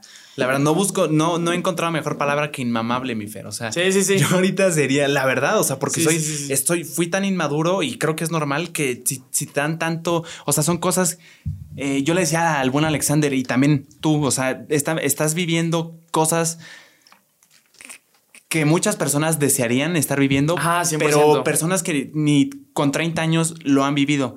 ¿Me entiendes? Entonces se me hace como un madrazo de, hey, toma todo esto, mira todo lo que estás, lo que estás, ya sea de dinero, de fiestas, o sea, como, como todo de lo que antes no tenías acceso, se me hace muy difícil quedarte bien en la, en la tierra y no volverte inmamable. Sí, 100%. Y por ejemplo, eh, así que yo te puedo decir que no he cambiado, eh, es una mentira, ¿me entiendes? Me, me tendría que te lo tendría que decir un amigo mío, mis familiares o alguien, porque yo de- me puedo sentir bien humilde, Claro. ¿no? Cuando, cuando nada que ver. Si a ti te gustaría Entonces- pensar que na- no, no ha cambiado nada. Sí, o sea, yo pienso que no he cambiado nada, pero pues sí te lo tendría que decir un amigo, alguien que ha visto mi proceso, ¿me entiendes? Porque no sería como que 100% em, Sincero, o sea. sincero diciéndote que no he cambiado, ¿me entiendes? Claro, y decir que, que sí has cambiado, como que la a mí hasta me, me da miedo decir sí, sí he cambiado, porque como que la gente dice, ah, ya se está volviendo bien Sí, mamón. sí, sí, o sea, pero es tan fácil como decir sí he cambiado en el sentido de que a veces creo yo que mis amigos sienten que soy mala onda o me estoy volviendo mamón, porque a veces no contesto mensajes tan rápido como antes, o a veces se me va completamente, pero en realidad no es, un, no es una actitud de no te quiero contestar, no, sino es más bien una actitud de puta, estoy clavado, sábado me encantaría ahorita estar, digo, o sea, yo Sí, la verdad sí, no, eh, yo lo entiendo, sí, sí. no, no cambiaría, la verdad, la fiesta. Disfruto mucho hacer el podcast, pero, eh, o sea, por ejemplo, en esta semana, mi Fer, hubo tres fiestas y dije, chinga, nada más, o sea, de verdad tuvieron que poner todas las fiestas a las que no he ido, yo creo que en dos meses y medio no he ido a ninguna esta fiesta semana, ¿no? Oye, y estuve desocupado Sí, y en esa sí, semana sí. pusieron tres, o sea, por Dios. Entonces creo que en ese sentido 100% he cambiado mi Fer porque pues ya no tengo el tiempo que tenía antes. Sí, sí, sí. También, por ejemplo, luego mi mamá cree que ya no le interesa, ya no me interesa. Ahorita estaba comiendo con unos primos que vienen de la Ciudad de México, pero yo ni siquiera sabía. Yo vengo llegando de la Ciudad de México, yo tenía que ir a grabar y me, o sea, me fui así. Sí, sí, ¿Me entiendes? o sea, me puedo ver mamón, pero no es una, Sí, no es una actitud de no A fin querer. de cuentas, ahorita estás buscando algo que quieres y no lo vamos a tener nada más estando ahí sentados, ¿me entiendes? Tenemos que buscarlo. O sea, si tú quieres lo que quieras, ve y búscalo. Exactamente. O sea, nadie te lo va a. Nadie te lo nadie va a dar así sí, fácil. sí. Exacto. Y Luego buscar inspiración. O sea, esperar el momento en el que todo esté bien, la verdad es que no. Sí, 100%. No es fácil, o sea, no- no te llega. O sea, de que si tienes algo ya planeado, ya hazlo, ¿me entiendes? O sea, Sin pensarlo. Eh, sí, haz- o sea, aviéntalo, haz el video y todo, porque si estás esperando el momento indicado para que salga perfecto, no te va a salir, ¿me entiendes? O sea, claro. porque mientras más preparado lo hagas, luego no pega, ¿me entiendes? O Exacto. sea, Luego, yo también me identifico mucho con eso, hermano. Yo antes hacía vlogs y antes de los blogs intenté hacer como story times, entonces dije, puta, voy a hacer la mejor historia que la gente ha visto en TikTok. Me ponía, me puse a ver videos de. Es que yo veía a Lalo Bri, veía a muchos creadores que hacían blogs. Y yo decía, es que, ¿cómo carajos cuento una historia? Me ponía a investigar la regla de los tres ciclos, principio, aquí el problema, el clímax. Hermano, lo preparé tanto, hice la historia, sí, no. flopeó.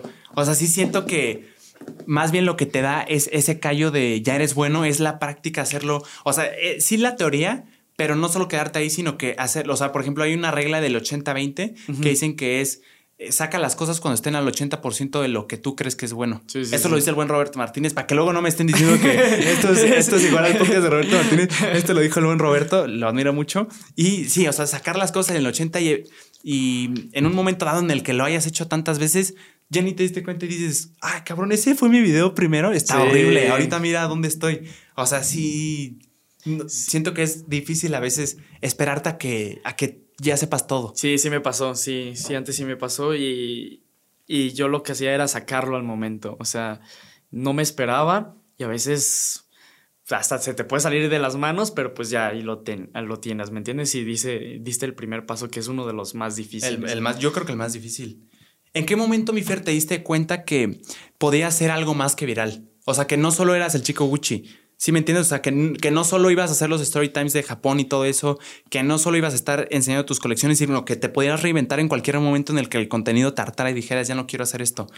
Es que mm, la gran ventaja que yo tengo en mi, ¿cómo se llama? En mi TikTok o en mis redes sociales es que mm, siguen mucho a, a Fer, ¿me entiendes? No siguen, no siguen como que al chico Gucci. O sea, ¿Cómo te lo puedo decir? O sea, si hay un, porcentaje grande. A mi, a, mi persona, o sea, a, Fer. Eh, y si no hago cosas Gucci y hago eh, malabares, voy a tener vistas porque están siguiendo a Fer. ¿Qué está haciendo Fer? No qué está sacando Fer, ¿me entiendes? Entonces, eh, tengo la oportunidad de hacer muchas cosas, por ejemplo, lo de box, lo de ejercicio, lo de diseños. O sea, eh, te puedo contar un story time, te puedo, eh, no sé, hacer una acrobacia, hacer lo que quieras. Eh, entonces es fácil porque están siguiendo a Fer y lo que hace. O sea, la gente ya está a la persona.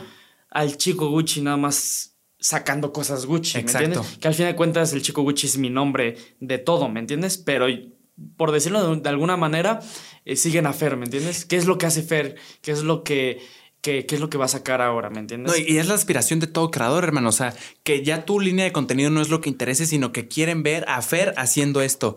o sea, ya no solo a Fer haciendo las colecciones, que sí, que sí te sirvió. O sea. Ajá, sí, me sirvió para hacer ese gran salto, pero se quedó mucho en qué es lo que va a hacer ahora. Exacto. Entonces, yo, por ejemplo, también mis videos que acomodo mi recámara y pongo un proyector. Ah, sí, sí lo vi. Y pues tengo vistas porque están viendo a Fer poniendo el proyector. No es que yo compre el proyector o. Sí, que si hubieran visto el video de otra persona que no es Fer poniendo el proyector, no hubiera sido interesante. no, hubiera les hubiera interesado. exacto. Entonces tengo esa gran ventaja que están viendo qué es lo que hago. Y yo.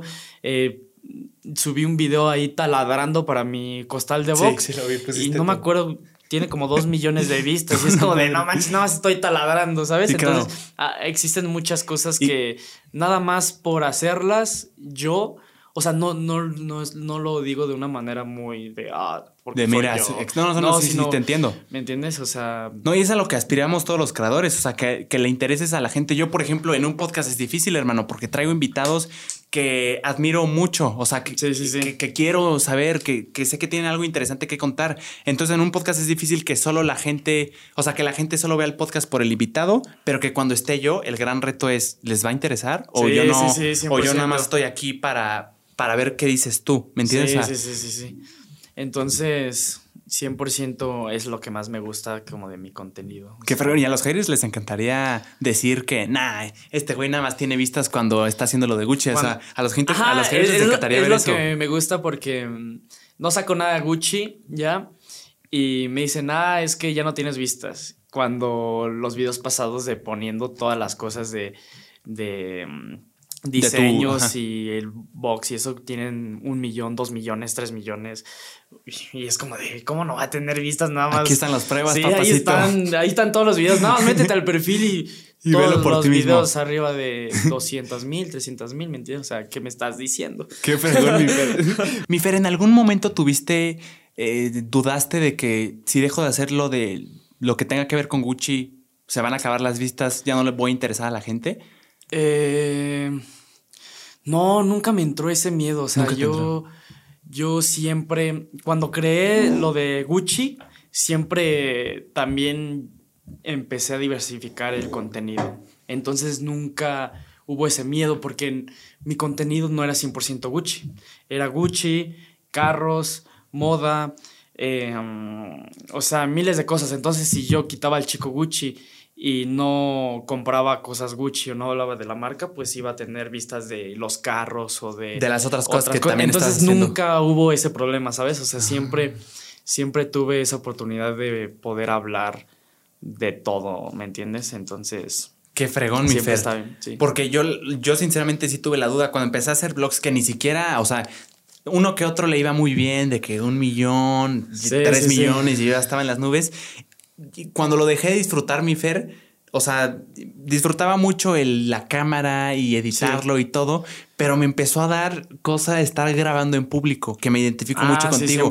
O sea, se volvió raro. Por ejemplo, mi mayor temor es cuando, bueno, sí, es cuando llego a un lugar público y no tengo problema en grabarme, pero el problema viene cuando alguien de seguridad viene a decir, hey, no puedes grabar aquí. Ah, sí, sí, ahí sí, chinga, o sea, ahí me vengo abajo. Eso no me. No sé, me siento muy vulnerable, me siento estúpido y eso lo dejé de disfrutar, mi Fer. Entonces lo dejé de hacer, pero yo estaba en una posición en la que es que, o sea, es lo, lo que lo único que he estado haciendo. O sea, si, si no lo hago, tengo, o sea, y en momentos me llegué a forzar. Yo me acuerdo, un día, mi Fer eh, sí, se va a oír bien estúpido, pero no me interesa. Un día me puse a llorar con mi mamá, mi Fer, porque le dije, no lo estoy disfrutando. Disfruto mucho, te digo, el proceso de, poner la cámara, de hacer la historia, el guion, editarlo todo, pero no estaba disfrutando ese, eso, o sea, me, me ponía mal, o sea, no sé. Sí, ya era un estrés aparte de todo lo que. Exactamente, la palabra es estrés. Sí. Entonces yo me ponía muy nervioso antes de siquiera estarlo haciendo en ese momento. Pero me llegué a forzar porque dije, es que es lo que está funcionando. ¿Me entiendes? O sea, por eso sí, sí, sí, necesito con la confianza de preguntártelo y me llegué a forzar, pero llegó un punto en el que dije. No me interesa dejar todo, ni siquiera estoy viviendo de esto, yo estoy estudiando, yo estoy feliz aparte, lo dejo aquí. Entonces sí, sí tenía esa, ese miedo, mi Fer, de que si lo dejo de hacer ya no voy a interesar. Sí, o sea, ¿me entiendes? Porque creo que todos los creadores tienen. Ayer se lo preguntaba a Alexander y me vio con cara así de raro. De que yo sí creo que todos los creadores crean contenido. Aunque, aunque me gustaría decir que, que no, porque sí quieres que la gente te vea. sí, 100%. Al final de cuentas, estás buscando los likes y las vistas. Exacto. Ese es el propósito principal de muchas plataformas. Por ejemplo, el de Instagram. ¿Cuál es el propósito principal? Subir tus fotos y a ver quién te da like, ¿me entiendes? O quién te comenta. O Exacto. Sea, por eso, por eso lo haces, ¿no? Sí. Entonces, y al principio por eso lo hacías, para que la gente te viera. Exacto, como decir, entonces, cabrón, estoy aquí. Ajá, entonces eh, la persona que diga que, ah, no, no lo hago para que nada más me vean, está en lo incorrecto, porque desde el inicio que grabó su primer video, lo que quería era las vistas y los comentarios. ¿Tú crees que los creadores em, los creadores de contenido crean contenido porque necesitan llenar como una falta de atención que no tuvieron. No me quiero ir al extremo de que no es que sus papás lo rechazaban, completamente nunca le hicieron caso y por eso hace videos. O sea, no tan drástico. Yo, por ejemplo, creo contenido, pero mis papás son a toda madre conmigo y siempre me dieron el amor que necesito. Pero algo que tengo que pensarlo yo bien, algo como que me, me falta atención de algo y por eso necesito que la gente me vea. Siento que algunas personas sí, y sí conozco a varias personas que me llega a topar que mm, necesitaban esa atención, que no se las daban, podemos decirlo, en su casa o con amigos, o lo que sea, ¿me entiendes? Pero sí, 100% existe eso. Y, por ejemplo, de mi parte no, no hubo eso porque tengo la... Mm, eh, ¿La fortuna? la fortuna de que mis padres eh, sean empresarios y trabajen desde casa. Ah, entonces yo mañana, bueno, mañana es domingo, el lunes, si quiero ir por un Starbucks con mi papá, un café o a algún lugar, puedo ir. sin, sin problema. Sin problema, porque él no, él no va al trabajo, ¿me entiendes? Y el martes también, y el miércoles, jueves, viernes, sábado y domingo, y hasta el domingo, y así todas las semanas. Entonces, yo falta de atención no, no en, en lo personal no tengo porque tengo el acceso a mi familia al 100%, o sea, no existe ningún momento del día que no esté mi papá y mi mamá ahí conmigo. ¿Me entiendes? Sí, no, hay, no hay algo. Sí, sí, exacto. Sí, no me, no me quiero ir con el de. No, es que los papás, los amigos no tienen nada de amigos y por eso lo hace, que sí hay casos así, pero sí, o sea, por ejemplo, también los comediantes lo dicen, los estandoperos que suben al escenario dicen y todos están muy de acuerdo en que les, o sea, necesitan llenar atención. lo decían, por ejemplo, de los hermanos, no me acuerdo si eran los de medio o los de abajo, que tú tienes un hermano más chico o más grande, mi Fer. Los dos. Ah, ¿Tú eres el del medio? Sí, el del ah, mira, yo también. puño virtual ahí. Entonces, dice un estudio, no me acuerdo dónde lo leí, ni, me acuerdo de los datos específicos, pero sí me acuerdo de lo abstracto. Decía que los, los hijos de en medio, o los que sucedían al primero, em, no, más bien el primero, que tienen un hermano más chico, sufrieron esto que es normal, que cuando los papás tienen el segundo hijo, por ejemplo, mi hermanito lo tenían en carriola. La falta de atención o algo así, ¿no? Exacto, o sea, como que les quitaron, cuando llegó el segundo les quitaron cosas, les, les, quitaron atención. Y por ejemplo, en el caso de mi hermanito, mi mamá lo dice como con tristeza de que cuando yo nací, mi hermanito lo llevaban en carriola porque era el único. Pero después se vieron en la necesidad de él todavía necesitaba carriola, pero ya no había de otra más que órale, camínale tú. Tu hermanito la necesita más que tú. Entonces, en ese sentido, creo que sí es muy lógico que estés buscando como ser el foco, porque ahí deme lo que no tuve.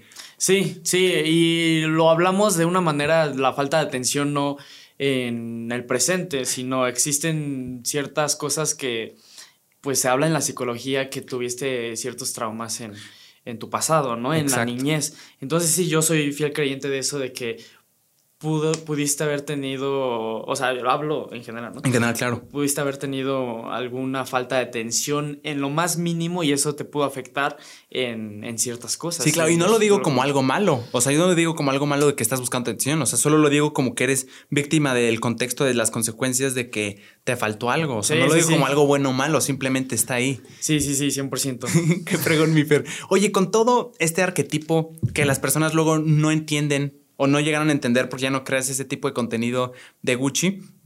¿Qué, qué, qué, ¿Cómo te iba con el hate? ¿Cómo lidias con el hate? Yo soy una persona muy pacífica y soy una persona muy entendida y sé lo que soy, ¿me entiendes? Entonces yo nunca eh, lidié con el hate en cuestión de que me estresara, me enojara o, o me pasara algo, ¿me entiendes? O sea, yo 100% yo leo un comentario de hate y me da igual. O sea, no, no lidio nada con eso. O sea, soy una persona que lo entiende. ¿No te clavas? no. No, o sea, ¿cuál es tu pensamiento cuando ves un comentario de O sea, yo, por ejemplo, me ayuda mucho una frase, creo que la dijo Gary Vee, perdón que no me acuerdo de quién la dice, pero pues no, no me acuerdo, que decía que cuando leas un comentario de hate, no pienses en el comentario de hate, sino que la persona que lo está haciendo, o sea, tenle compasión porque algo está mal en él, en su vida, que está reflejando o quiere desquitarse contigo por algo que no tiene o que está sufriendo.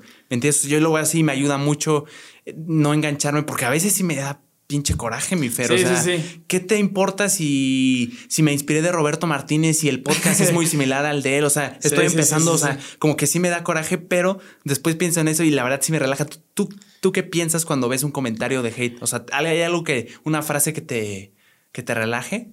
No, o sea, yo em, hay veces que me lo tomo muy de chiste, o sea, como de... Eh, mi, mi, contenido es mucho de dinero, entonces siempre me ponen, no, es que tú eres pobre. Entonces yo les pongo, jaja, sí soy. Entonces soy como muy de que mm, me vale, neta, me vale otro nivel. Y... Mm, y no sé, o sea, siempre he sido así, como que no me ha interesado lo que opinen los demás. O sea, me, pueden decir, es que tus diseños están feos.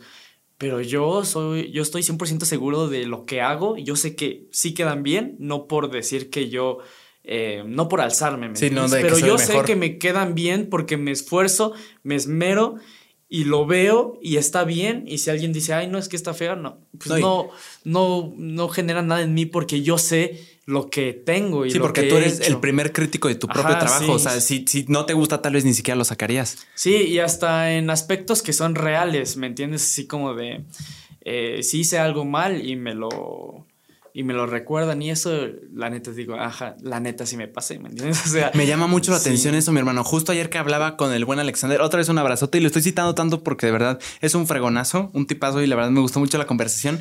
Decía él, él mi Fer, que la forma de desarmar al hater es darle por su lado. Él, por ejemplo, que hace contenido de comedia, luego le ponen cualquier cosa que lo quieren ofender a su persona directamente. Entonces él, él les da por su lado, se ríe de eso y como que es una forma de decir, si yo ya me reí, como que desarmas al hater y dice, puta, su reacción fue que se rió de él mismo. Si se lo vuelvo a decir, no se va a enojar. Entonces, como que dices, ya, ya ni siquiera sí, de hecho, ese es un video muy viral de Facebook, algo así, de que si le, si accedes a todo lo que están diciendo, pues no tienen más Exacto, ya que no decirte, ¿me entiendes? Y, es, y yo de 500 comentarios que tengo en un video, respondo 5. ¿Me entiendes?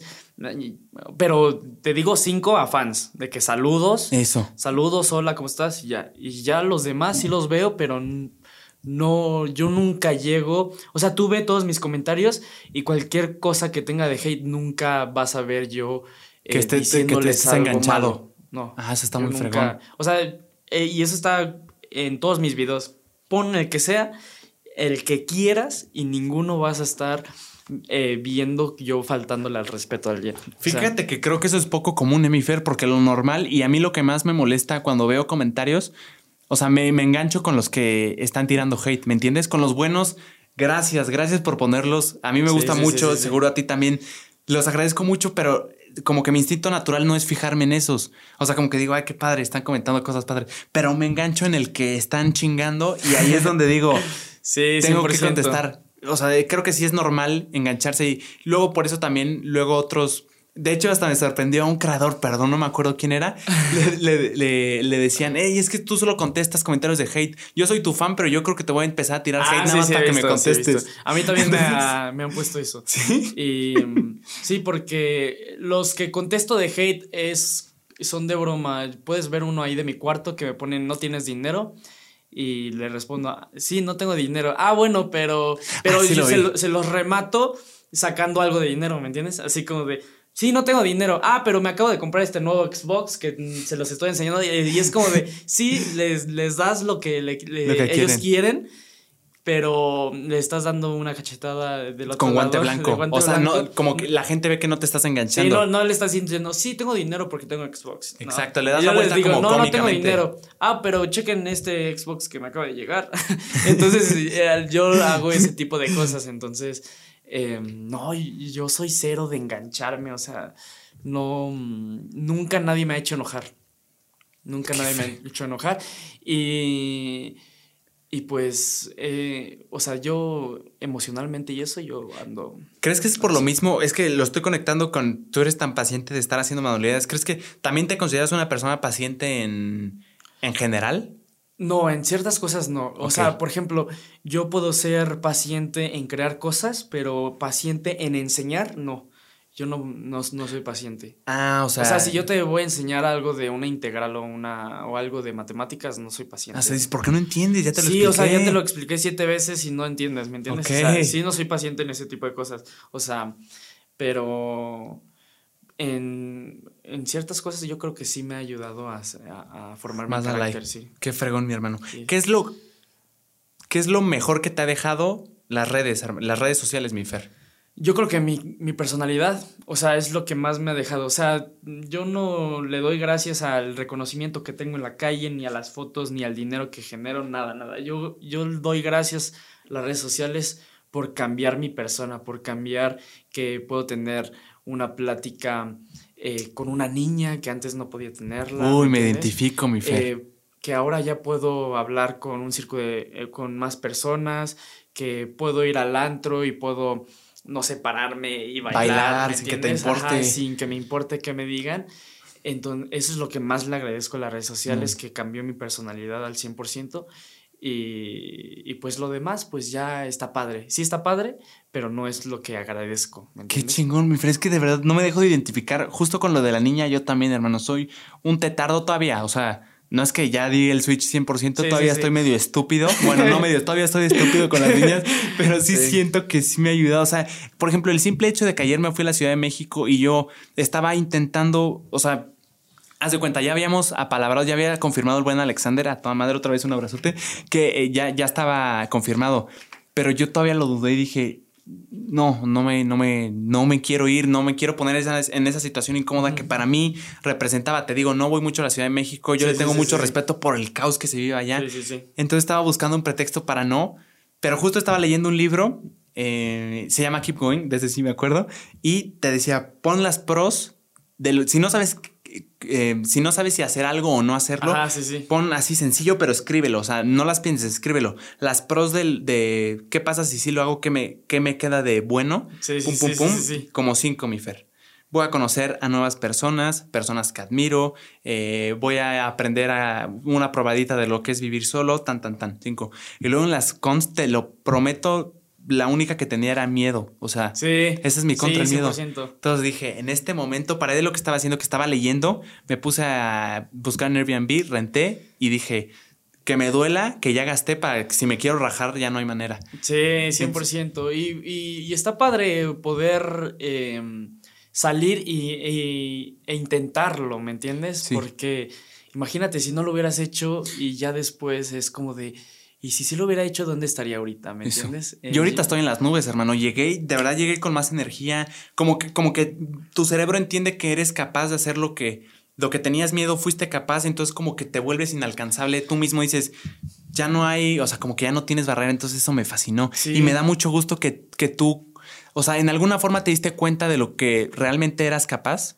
O sea, con esto de las redes sociales, o sea, y ahí fue el cambio de, ¡pum! O sea, sí soy... Sí, 100%. Eh, de lo que era capaz de hacer en cualquier cosa como crear contenido, como hablar con alguien, con expresarme, con estar eh, haciendo una presentación en público, lo que sea. Entonces te das cuenta que tienes la posibilidad de hacer lo que las demás personas hacen, ¿me entiendes? Entonces 100% pues me sentí capaz de todo. es que de verdad que fregón y me gustaría decirte a ti que estás viendo si eres capaz. O sea, yo, yo de verdad lo, no pensaba, yo era muy tímido y muy introvertido y yo, yo veía a mis amigos que se acercaban a niñas, que se acercaban a, gente que no conocen de otra escuela con una facilidad y, ya eran amigos y se subían a, a, Insta, lo mencionabas. Yo siempre soñé con llevarme con él, con el más popular, con que me mencione. O sea, estaba en mi mente y para mí no era capaz, mi Fer. Yo era muy tímido, muy introvertido y no, no, yo no lo veía. Sí, sí, sí. Pero a ti que lo estás viendo eres capaz. O sea, salte de tu zona. Creo que esa es la. ¿Cuál fue la clave para ti? O sea, para mí fue salirme a fuerza, que fue lo de Alemania. Sí, yo eh, salir eh, de mi zona de confort en lo personal fue cuando eh, salí a bailar en Antea. Qué chingo. O sea, es que es una buena anécdota. Puede, puede, que sean como que aspectos muy diferentes. Sí, no Pero a mí, yo bailar en Antea, a mí me hizo cambiar 100% mi manera de ser, ¿me entiendes? Y, y yo te estoy hablando de que yo no bailo. O sea, yo ahorita si me pones un baile de TikTok, yo no bailo, ¿me entiendes? o sea, no es, que seas, no es que seas bueno. O sea, yo lo hice porque todos lo estaban haciendo. Si querías ser parte de ese grupo, lo tenías que hacer. Entonces yo dije, yo quiero pertenecer a ese grupo, lo voy a hacer. Eh, lo hice, me pegó y pues estamos en donde queríamos estar y, y con un pensamiento diferente. Entonces eso, eso me ha traído muchos beneficios en todo, ¿me entiendes? Qué chingón, mi Fer. De verdad me da muchísimo gusto. Sí. Yo creo que con eso podemos cerrar. Fer, te agradezco mucho y te lo tengo que decir. Eh, sí me cambió mucho la imagen de lo que veía en ti. No, no es que no es que fuera un hater ni de broma, em, pero, pero sí como que ver tantos videos de una cosa como de lo de Gucci y todo eso, como que sí reduces a la persona. Yo te lo dije en su momento, yo no pensé que tú fueras un una persona que estuviera pro eh, estar, o sea, escuela como escuela formal. Yo creí que como que eras un hater de la escuela. me cambió, me cambió la percepción.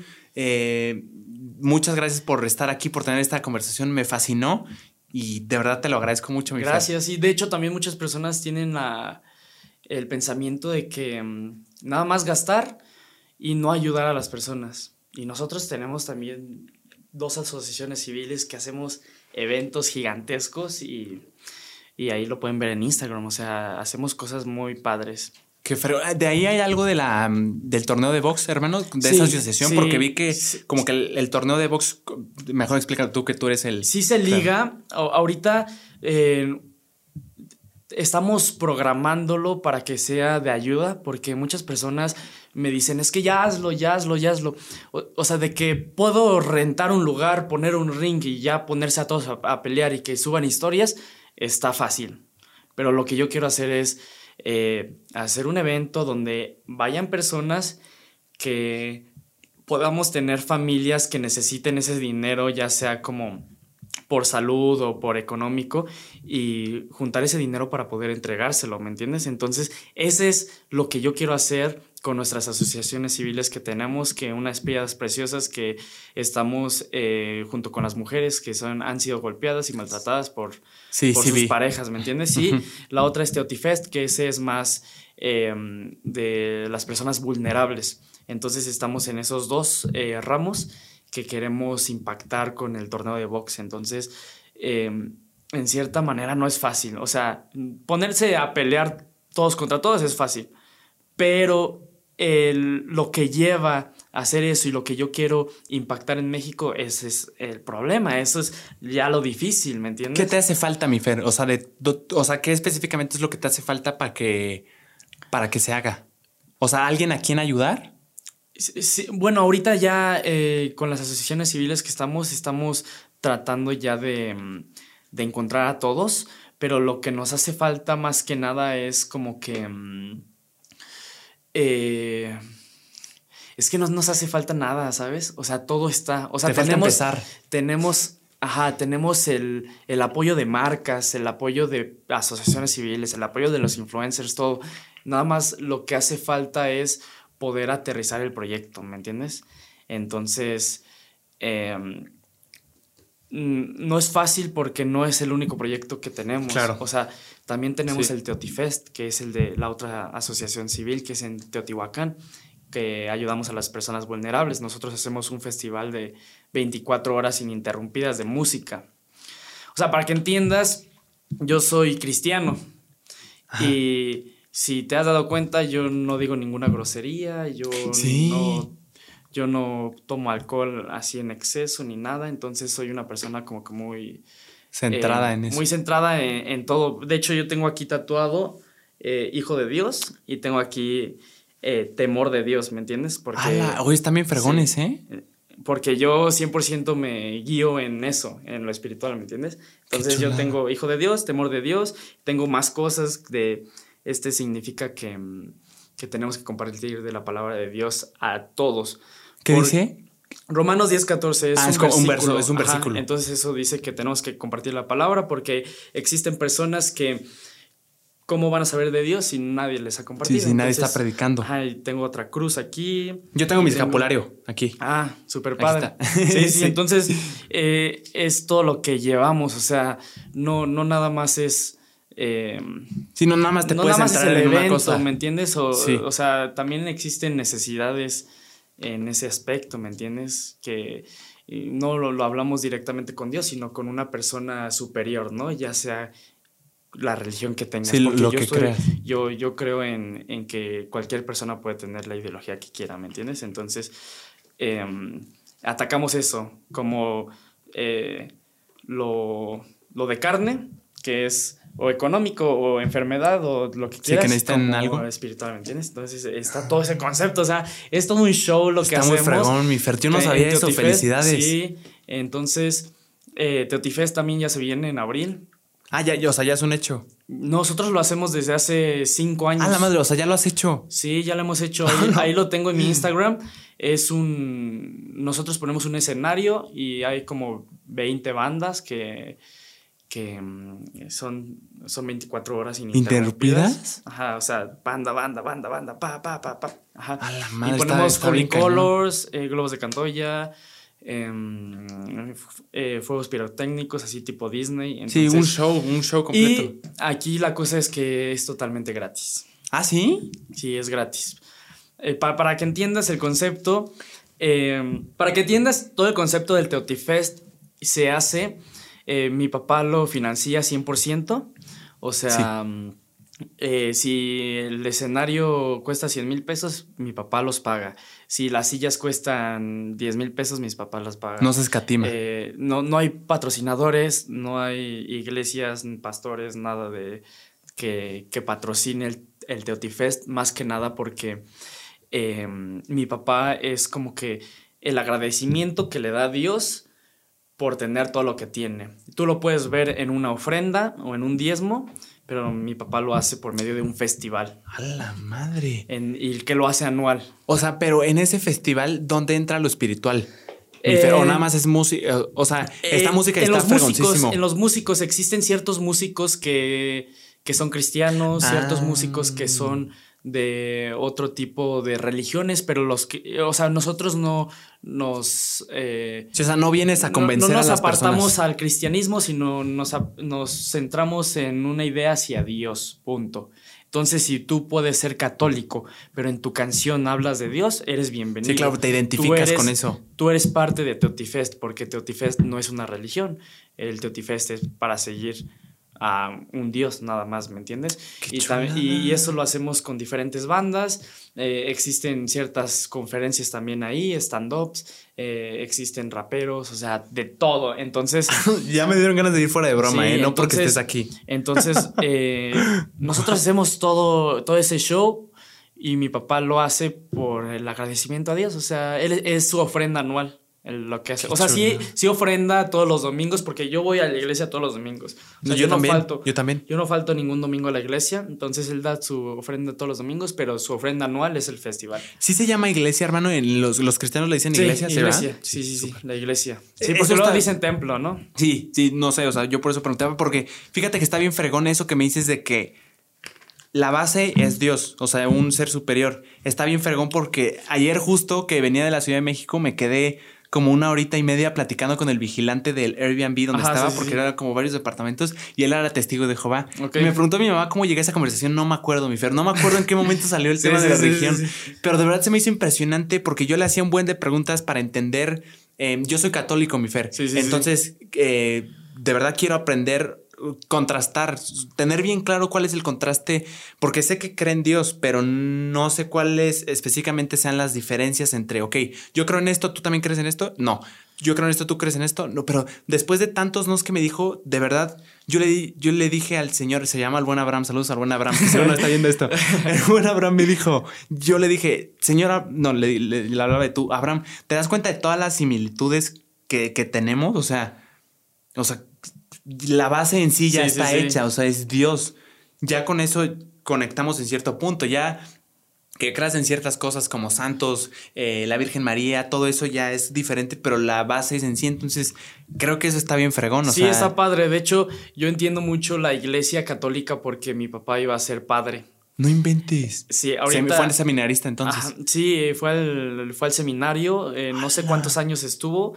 Eh, estuvo internado, de hecho, o sea, de que no podía salir ahí. Estuvo, si estuvo tres años, ahí estuvo tres años encerrado y aprendió todo de cómo hacer una misa, cómo hacer lo de la hostia y todo. Entonces yo entiendo 100% todo lo que conlleva porque pues nos ha dicho y siempre que vamos a una boda, él, nos, dice, nos dice literal todo lo que dice el padre porque él es lo que sabe, ¿me entiendes?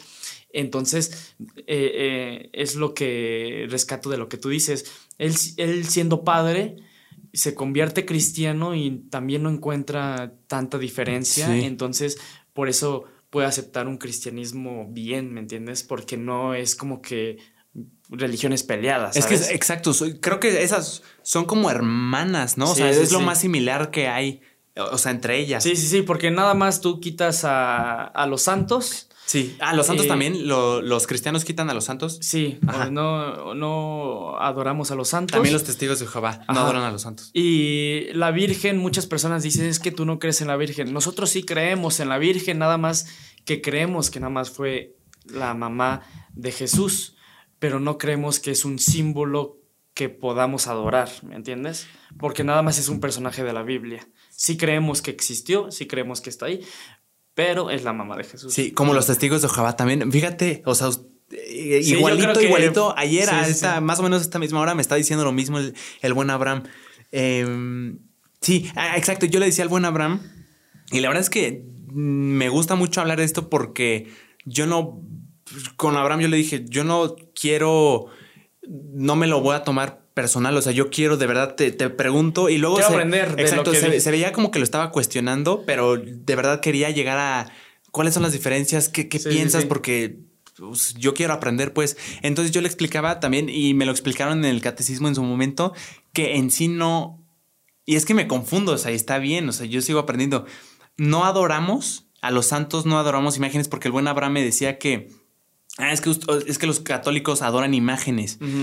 Y, yo le decía, es, me explicaron mi Abraham, no, no estoy, no soy, no tengo el conocimiento teológico para saber bien a fondo, pero lo que yo entiendo es que no es una adoración, sino una veneración, me parece que le dicen que es como, pues no sé, la voy a regar, pero es como rendirle respeto, ¿no? Pero a la vez me confunde porque sí, eh, a la Virgen María le pedimos como intercesora de que, hey, porfa, dile a, Dios Ajá, sí, sí, que échame el paro y dile esto. Ajá, sí, sí, sí. Entonces, en alguna forma sí. estoy confundido, no sé, pero sí está, está muy interesante. Sí, sí, 100%. De, de, hecho, también tenía una amiga donde me cuestionaba que me, me decía, ¿cómo eh, existe, no me acuerdo cómo se llama, pero cuando te confiesas, eh, me decía, es que cómo te puede perdonar Dios directamente y no un padre directo con... Sí, como que la persona te perdone. Ajá, eh, como...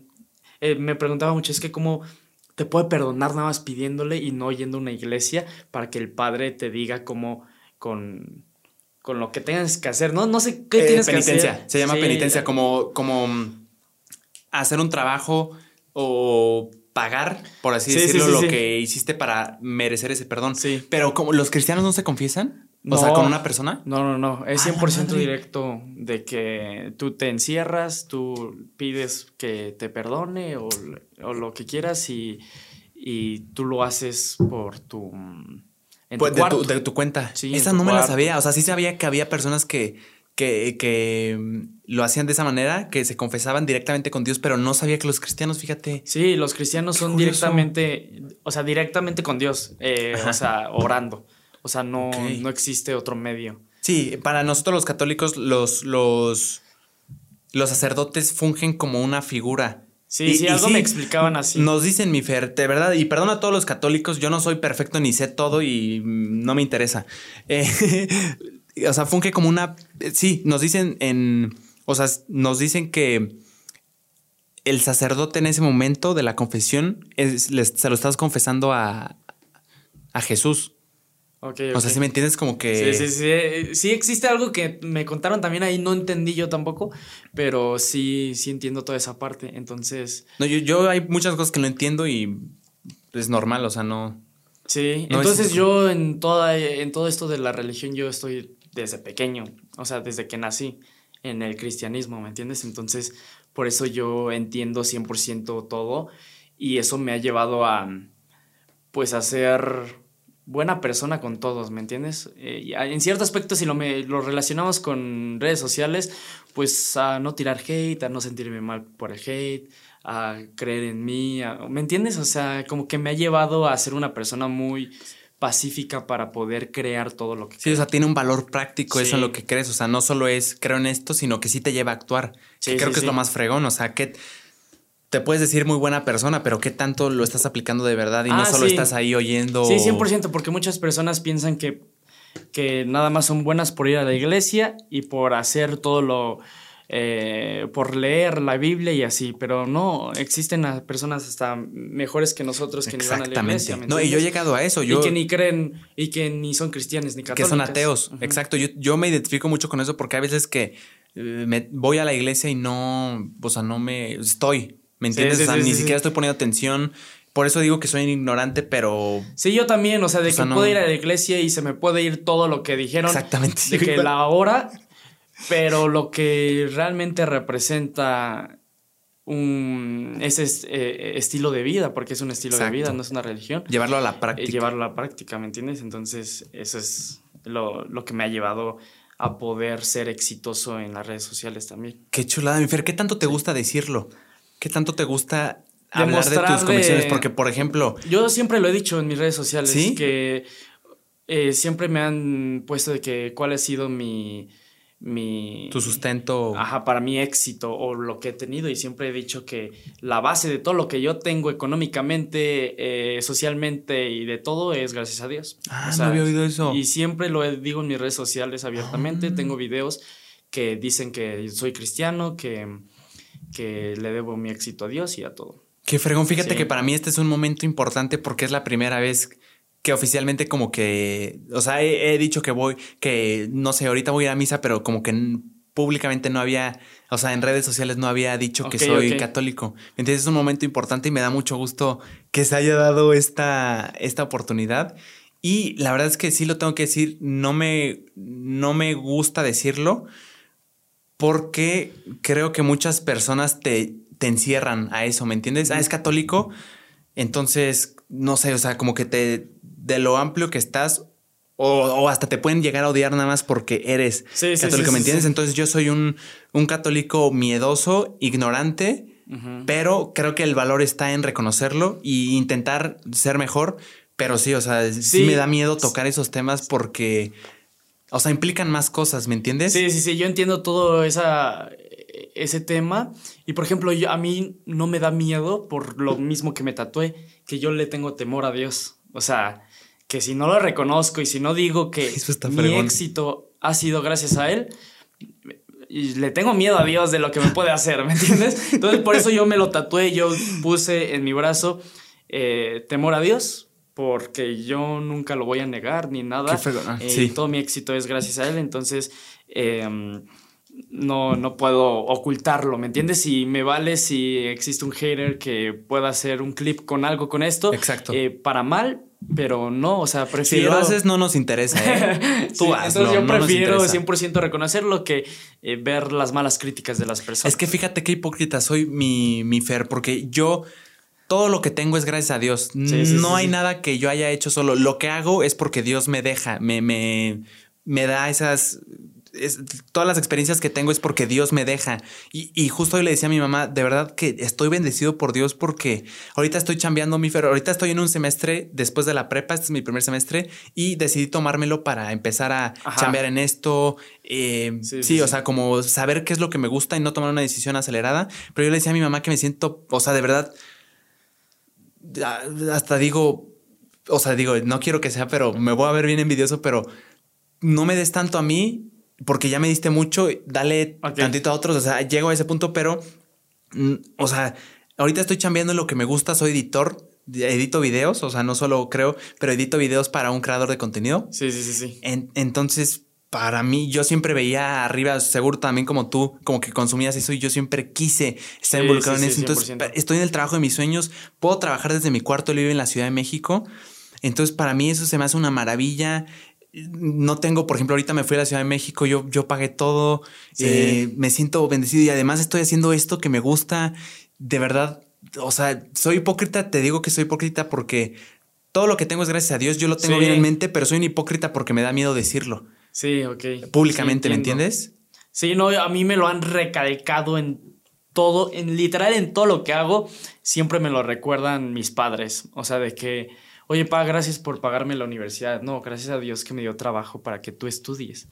Eh, oye, pa, gracias por comprarme una playera. No, es gracias a Dios que me dio trabajo para que yo la pueda comprar, ¿me entiendes? Entonces siempre yo lo tengo tan recalcado que todo lo que tengo es gracias a él que por eso prefiero, o sea, exponerlo aquí en Qué chingón, para mi que todos, lo vean, ¿me entiendes? En, en mi TikTok, en mi Instagram, en persona. Entonces, todos ven lo que tengo aquí eh, expuesto, tatuado.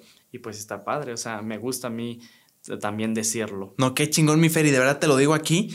Te lo digo, nunca lo había dicho en un podcast ni nada, como que me intentaba brincar de tema, pero ahorita que enseñaste tus tatuajes y empezaste a hablar, dije, es mi momento. O sea, hay personas que no tienen miedo y que lo están haciendo. Entonces te agradezco mucho por eso, mi Fer. Sí, que qué padre que, pues, que las personas puedan conocer lo que realmente somos y lo que creemos. Es que claro, sería hipócrita, sería no sincero de mi parte no compartir eso que me sustenta. o sea, te digo que soy bien hipócrita. O sea, es lo que me hace ser y no lo estoy compartiendo. Se me hace. Sí, ahorita que lo ves, sí, mala onda. Es mala onda. Pues, pues que, que todos sepan, o sea, no nunca yéndonos a un punto de vista que nuestra opinión sea la mejor o que nuestra religión sea la mejor, sino siempre respetar todo, porque es lo que yo he aprendido en todas nuestras asociaciones civiles, que todas tienen ideas diferentes que te puede molestar, en, puede que ahorita te puede molestar, pero no, o sea, siempre tenemos que estar reservados y, y poder aprender de los demás al menos poquito, ¿sabes? Claro, claro, mi Fer, qué fregón. Como última cosa, ahorita que dijimos lo del torneo de, digo, voy a cambiar de tema. Eh, te agradezco mucho otra vez, Fer, qué fregón, de verdad. No lo había visto. Están bien fregones además, o sea, tienen buena estética. Sí, me los hice en la Ciudad de México con el buen Cheche. La neta se la rifa. Me llama la atención porque ahorita que dijiste alcohol, sí sé que los cristianos tienen mucho cuidado con su. como cuidar como cuidar tu cuerpo, ¿no? Sí, sí. Más que nada es como, pues el alcohol te, mm, te desorienta. O sea, no es tanto por cuidar el cuerpo. Ah, Muchas personas sí dicen porque es, el cuerpo es tu templo y no sé eso, qué. Eso, los testigos de Jehová. El buen Abraham me lo dijo ayer. Todo ese tipo de cosas, pero al fin de cuentas tú ves un pastor que está gordo y, y tiene diabetes y tiene azúcar y... Sería una incoherencia. Y, sería una incoherencia que no toma alcohol para cuidar su cuerpo y que está comiendo cochinadas. Entonces yo no tengo esa idea de de que no lo tomo para cuidar mi templo, sino no lo tomo porque me desorienta. Claro. No, yo estoy totalmente de acuerdo. De hecho, las traje porque te digo, pues yo tengo, es que yo creo que yo soy el único estúpido que no toma. Yo por te digo que pregunté, o sea, ¿cuál, ¿cuál te gusta? Que yo no sé nada. Sí, aparte yo tampoco satanizo todo este tipo de cosas. yo, te puedo recibir ahorita una de estas y me la tomo súper tranqui y ya, pero te acepto dos, tres. Y hasta ahí. No, yo se lo dije ayer al, buen Alexander, otra vez, el Alexander, que yo, yo no tomo no porque lo satanice, o sea, no, sino porque tengo miedo de que lo tome y me guste, o me guste la sensación. O no, sea, no luego sabe bien feas ya. Al último, el último cuarto sabe asquerosa. La cerveza para, a mí me sabe horrible. La, las primeras así fría, así poquito, sí. Pero ya lo último sabe asqueroso, neta, porque se le va como que el gas, no sé. Sí, porque por ejemplo ayer el, canijo Alexander y el buen Paulo, que estuvimos allá platicando en la Ciudad de México, me chulearon tanto, me vendieron tan bien el, carajillo, que es café con alcohol, que sí se me antoja. O sea, a mí se me antoja mucho el Baileys, pero tengo miedo de probarlo y de enamorarme del sabor y de la sensación. Sí, la verdad, la verdad es muy rico el carajillo, 100%. O sea, muy, muy, muy rico. y mm, pero es lo mismo, o sea, yo no me puedo pasar de dos, más de dos carajillos, ¿me entienden? Porque yo no... Puede que en, cierta, en cierto momento no lo puedas controlar, ¿sabes? Claro. O sea, eso es, eso es como que lo que más me da miedo cuando ya te desconectas. O sea, cuando ya te da blackout, neta, ya valiste. Sí, a mí me da mucho miedo también porque mi mamá siempre me dijo que, siempre me lo recalcó que la primera vez que consumieras algo que podría llegar a ser eh, droga para ti, o sea, corrías mucho y mucho más chicos, mucho más propensos a que te, o sea, que, o sea, me, me sembró como ese miedo, no miedo, pero sí esa advertencia de, hey, o sea, si te lo tomas es muy probable que te guste y que sigas y que te... O sea, sí, se puede hacer una cadena fea. Sí, sí, sí. Entonces yo por eso no... Yo no me paso de las que sé que no puedo pasar y ya está ahí. Qué fregón, Fer. bueno, te dije, perdón, te dije que nos íbamos a desviar del tema. Lo de la pelea de box, el torneo de box me llama mucho la atención, mi hermano, y te quiero preguntar tu opinión. ¿Qué tan sano crees que sea poner a pelear TikTokers no, por el hecho de ser TikToker, sino de personas que tienen ego y que a mí un, golpe me prende, o sea, como que una cachetada, un golpe como que, o sea, como que lo vuelves personal y ahora se lo quieres regresar porque ya todos vieron que te humillaron. ¿Sí me entiendes? ¿Qué, tan buena idea crees que sea? A mí me fascina. Mira, al, principio es... Como fan. Al principio, o sea, sin pensarlo es buena idea porque es un deporte como cualquiera. Sí. ¿Me entiendes? O sea, pero en cierto aspecto es uno de los deportes que es de contacto, que eh, va muy ligado del quién es más fuerte que quién. Exacto, se involucra ego. Entonces por eso es uno también, es el segundo más famoso de México, el boxeo. Entonces siento que sí podría salirse de control, pero es como que... Lo que tiene que pasar. Lo que siempre, que lo que podría pasar en cualquier otra cosa, ¿me entiendes? También. Sí, tienes razón. Entonces, Así podría pasar en un torneo de fútbol, podría pasar en un torneo de básquetbol, sí. pero pues fuera de eso, em, sí se puede descontrolar, pero pues no puede, no, no, no, creo que pase a mayores, ¿me entiendes? O no, claro. Y si se descontrola, eh, entramos en un... Eh, eh, lo podemos aprovechar para poder ganar más vistas, más dinero y dárselo a más personas. Sí, o sea, hacer más bien. Ajá, Sí, tienes to- to- todo el sentido. Me tiraste con el argumento de también va a pasar el fútbol. O sea, ni Sí, siquiera sí, es sí. deporte tanto de contacto como un golpe, pero sí está, o sea, el quién es mejor siempre va a estar en cualquier cosa. Sí, Tienes toda la razón, en- hermano. Hasta haciendo videos. Ah, claro. Ah, O sea, puede que en, en box no se calienten, pero en videos sí. No, por, un reto Por ejemplo, estúpido. cuando yo me peleé con el mi rey. ¿Te, te peleaste con el mi rey? Sí, en vi- Ah, en bueno, videos. como sí, sí, sí. Ajá, sí, sí. Sí, sí, en sí. videos, entonces no se empe- Es que primero fue broma. primero fue de que, oye. Entre broma y broma. Sí, oye, primero. eh, oye, y si nos peleamos, es que nosotros juntos hacemos muchas vistas. O sea, sí. No, es que la verdad son unos fregonazos Sí, los dos, sí, hermano. O sea, han, han sabido llevar muy bien desde mi punto de vista. Si tú, hater asqueroso, que dices que no me le estoy lamiendo las botas, es mi opinión y te vale. O sea, hermano, lo, Sí, han, sí, lleva- sí. lo sabido llevar, en mi opinión, muy bien esas líneas de contenido que. O sea, como que llegan a lo que quieren. Se ve la- yo sí veo la intención. Que, que Sí, pretenden muchas con hacer personas. esos videos. O sea, nosotros lo hacemos por algo, ya sea por vistas, por likes, por eh, alguna campaña, porque hemos hecho campañas cuando eh, así tirándonos y aventándonos, ¿sí me entiendes? Entonces, eh, siempre tiene un propósito y muchas Claro. personas se van con el hecho nada más de, ay, es que tú molestas al mi rey y el mi rey te molesta a ti. No, lo hacemos porque tenemos que crear contenido para Funciona. vistas, sí. No, claro. Y funciona muy bien, ¿me entiendes? Sí, a la gente quiere ver sangre. Sí, a, a las personas les encanta la polémica. Entonces, nosotros cuando creamos esa polémica, cuando nos peleamos, fue, fue muy viral. Es Sí. Porque siempre me preguntan, oye, ¿y el mi rey cuando se pelearon? Y es como de, ay, ya, supérenlo, ya pasó, es un buen. Sí, o sea, sabía, sabía que, que hubo ahí como roce, pero no sabía. Y ni siquiera quiero poner, o sea, como al mi rey. O sea, no, no, Ah, no sí, es sí, que quiera, te digo que esto no va como por la polémica, ni hacer un clip de sí, sí, no, no, no, el chico Gucci le tira al mi rey. No, no, no, para nada. Solo me interesa saber qué tanto empezarlo de broma, o sea, no de broma, sino como planeado. Es que creo que es muy propenso a que se salga de control en algún punto, ¿no? Sí, porque. Alguien se pasa de la línea. Ajá, es lo que pasó. Es, es- es Nosotros empezamos hermano. normal de que, ah, sí te tiraba o estábamos así, te empujaba en un video o de que estabas cargando unas cosas, ah, aquí está mi sirviente, ¿no? Ándale, no sé. exacto. Pero hubo una línea que se pasó en, por ejemplo, mi rey di- se pasó de la línea, entonces yo en el siguiente video me pasé de la línea Entonces, y y, luego pam, pam, pam, y luego ya fueron otras cosas que en sí nos Es- peleamos de verdad. Es que claro. Y empezamos a hacer un buen de videos así y todos, las respuestas de los dos eran de un millón, dos millones y así. Y nosotros peleándonos.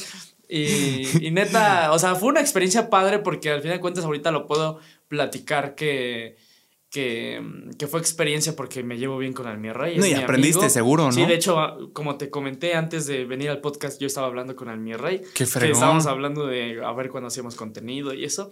Entonces, pues sí fue una padre experiencia de saber cómo es estar en la polémica, porque a veces muchas personas no entienden eso. No, y es que, por ejemplo, yo, considerándome bien como persona, yo a veces las cosas me las tomo muy personal, aunque no sea personal, Sí. hermano. Entonces, yo, yo admiraría mucho a una persona que logra hacerse de estarse tirando, pero que en ningún momento haya mala, mala riña. O sea, es que se me hace muy fácil que sobrepases la línea. O sea, por hacerte el chistosito, puedes sobrepasar la Sí, línea de y es tan fácil llevarlo a otro lugar que no querían. De hecho, cuando mi rey se pasó de la línea, no se pasó de una manera muy drástica, que digas, ¿me entiendes? O sea, Sí. solo se pasó de que pon un Una- milímetro. una estupidez. Y yo fue cuando me pasé otro milímetro, entonces de ese milímetro se fue a un centímetro, un metro, y se empezó a hacer una avalancha donde los dos nos empezamos a tirar bien fuerte.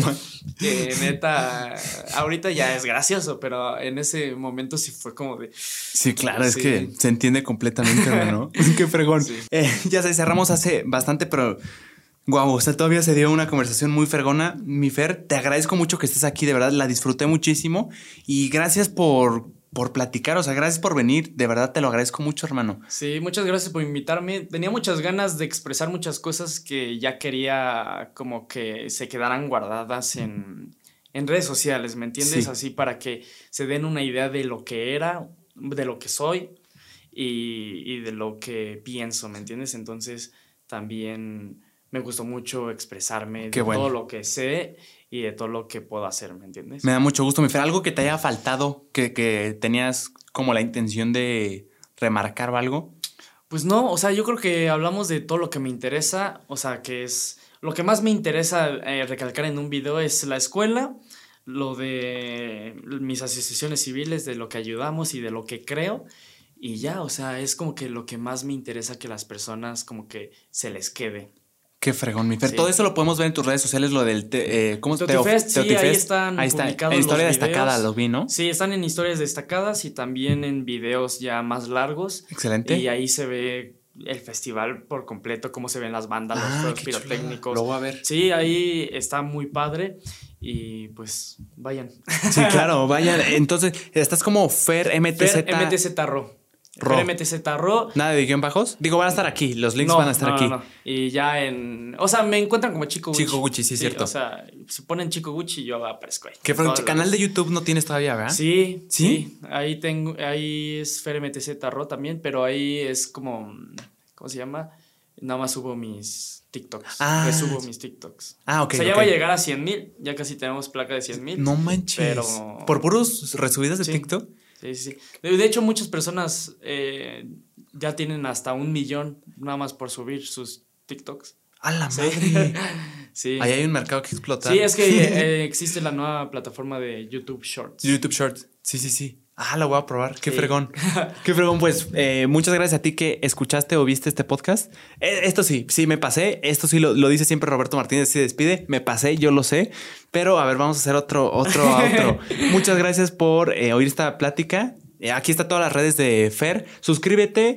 Dale like, comenta, por favor, si algo te. Ya sé, ahorita te digo que soy bien hipócrita porque decía que yo nunca comento, pero ya voy a empezar a comentar y comenta tú si te identificaste con algo. Eso eh, de verdad me llena porque, o sea, me gusta que como que la gente también se identifique con algo. Así Sí, que sí, coméntalo si quieres, si no, no pasa nada. Y te mando un abrazote, que estés muy bien. Muchas gracias, Fer, por estar aquí. A ti, me bro. fascinó la plática, de verdad. Sí, igualmente. Muchas gracias. Muchas gracias, que estén muy bien. Un abrazote. Bye. Bye. Eso, qué fregón, y de verdad, qué chulada. Estuvo bien.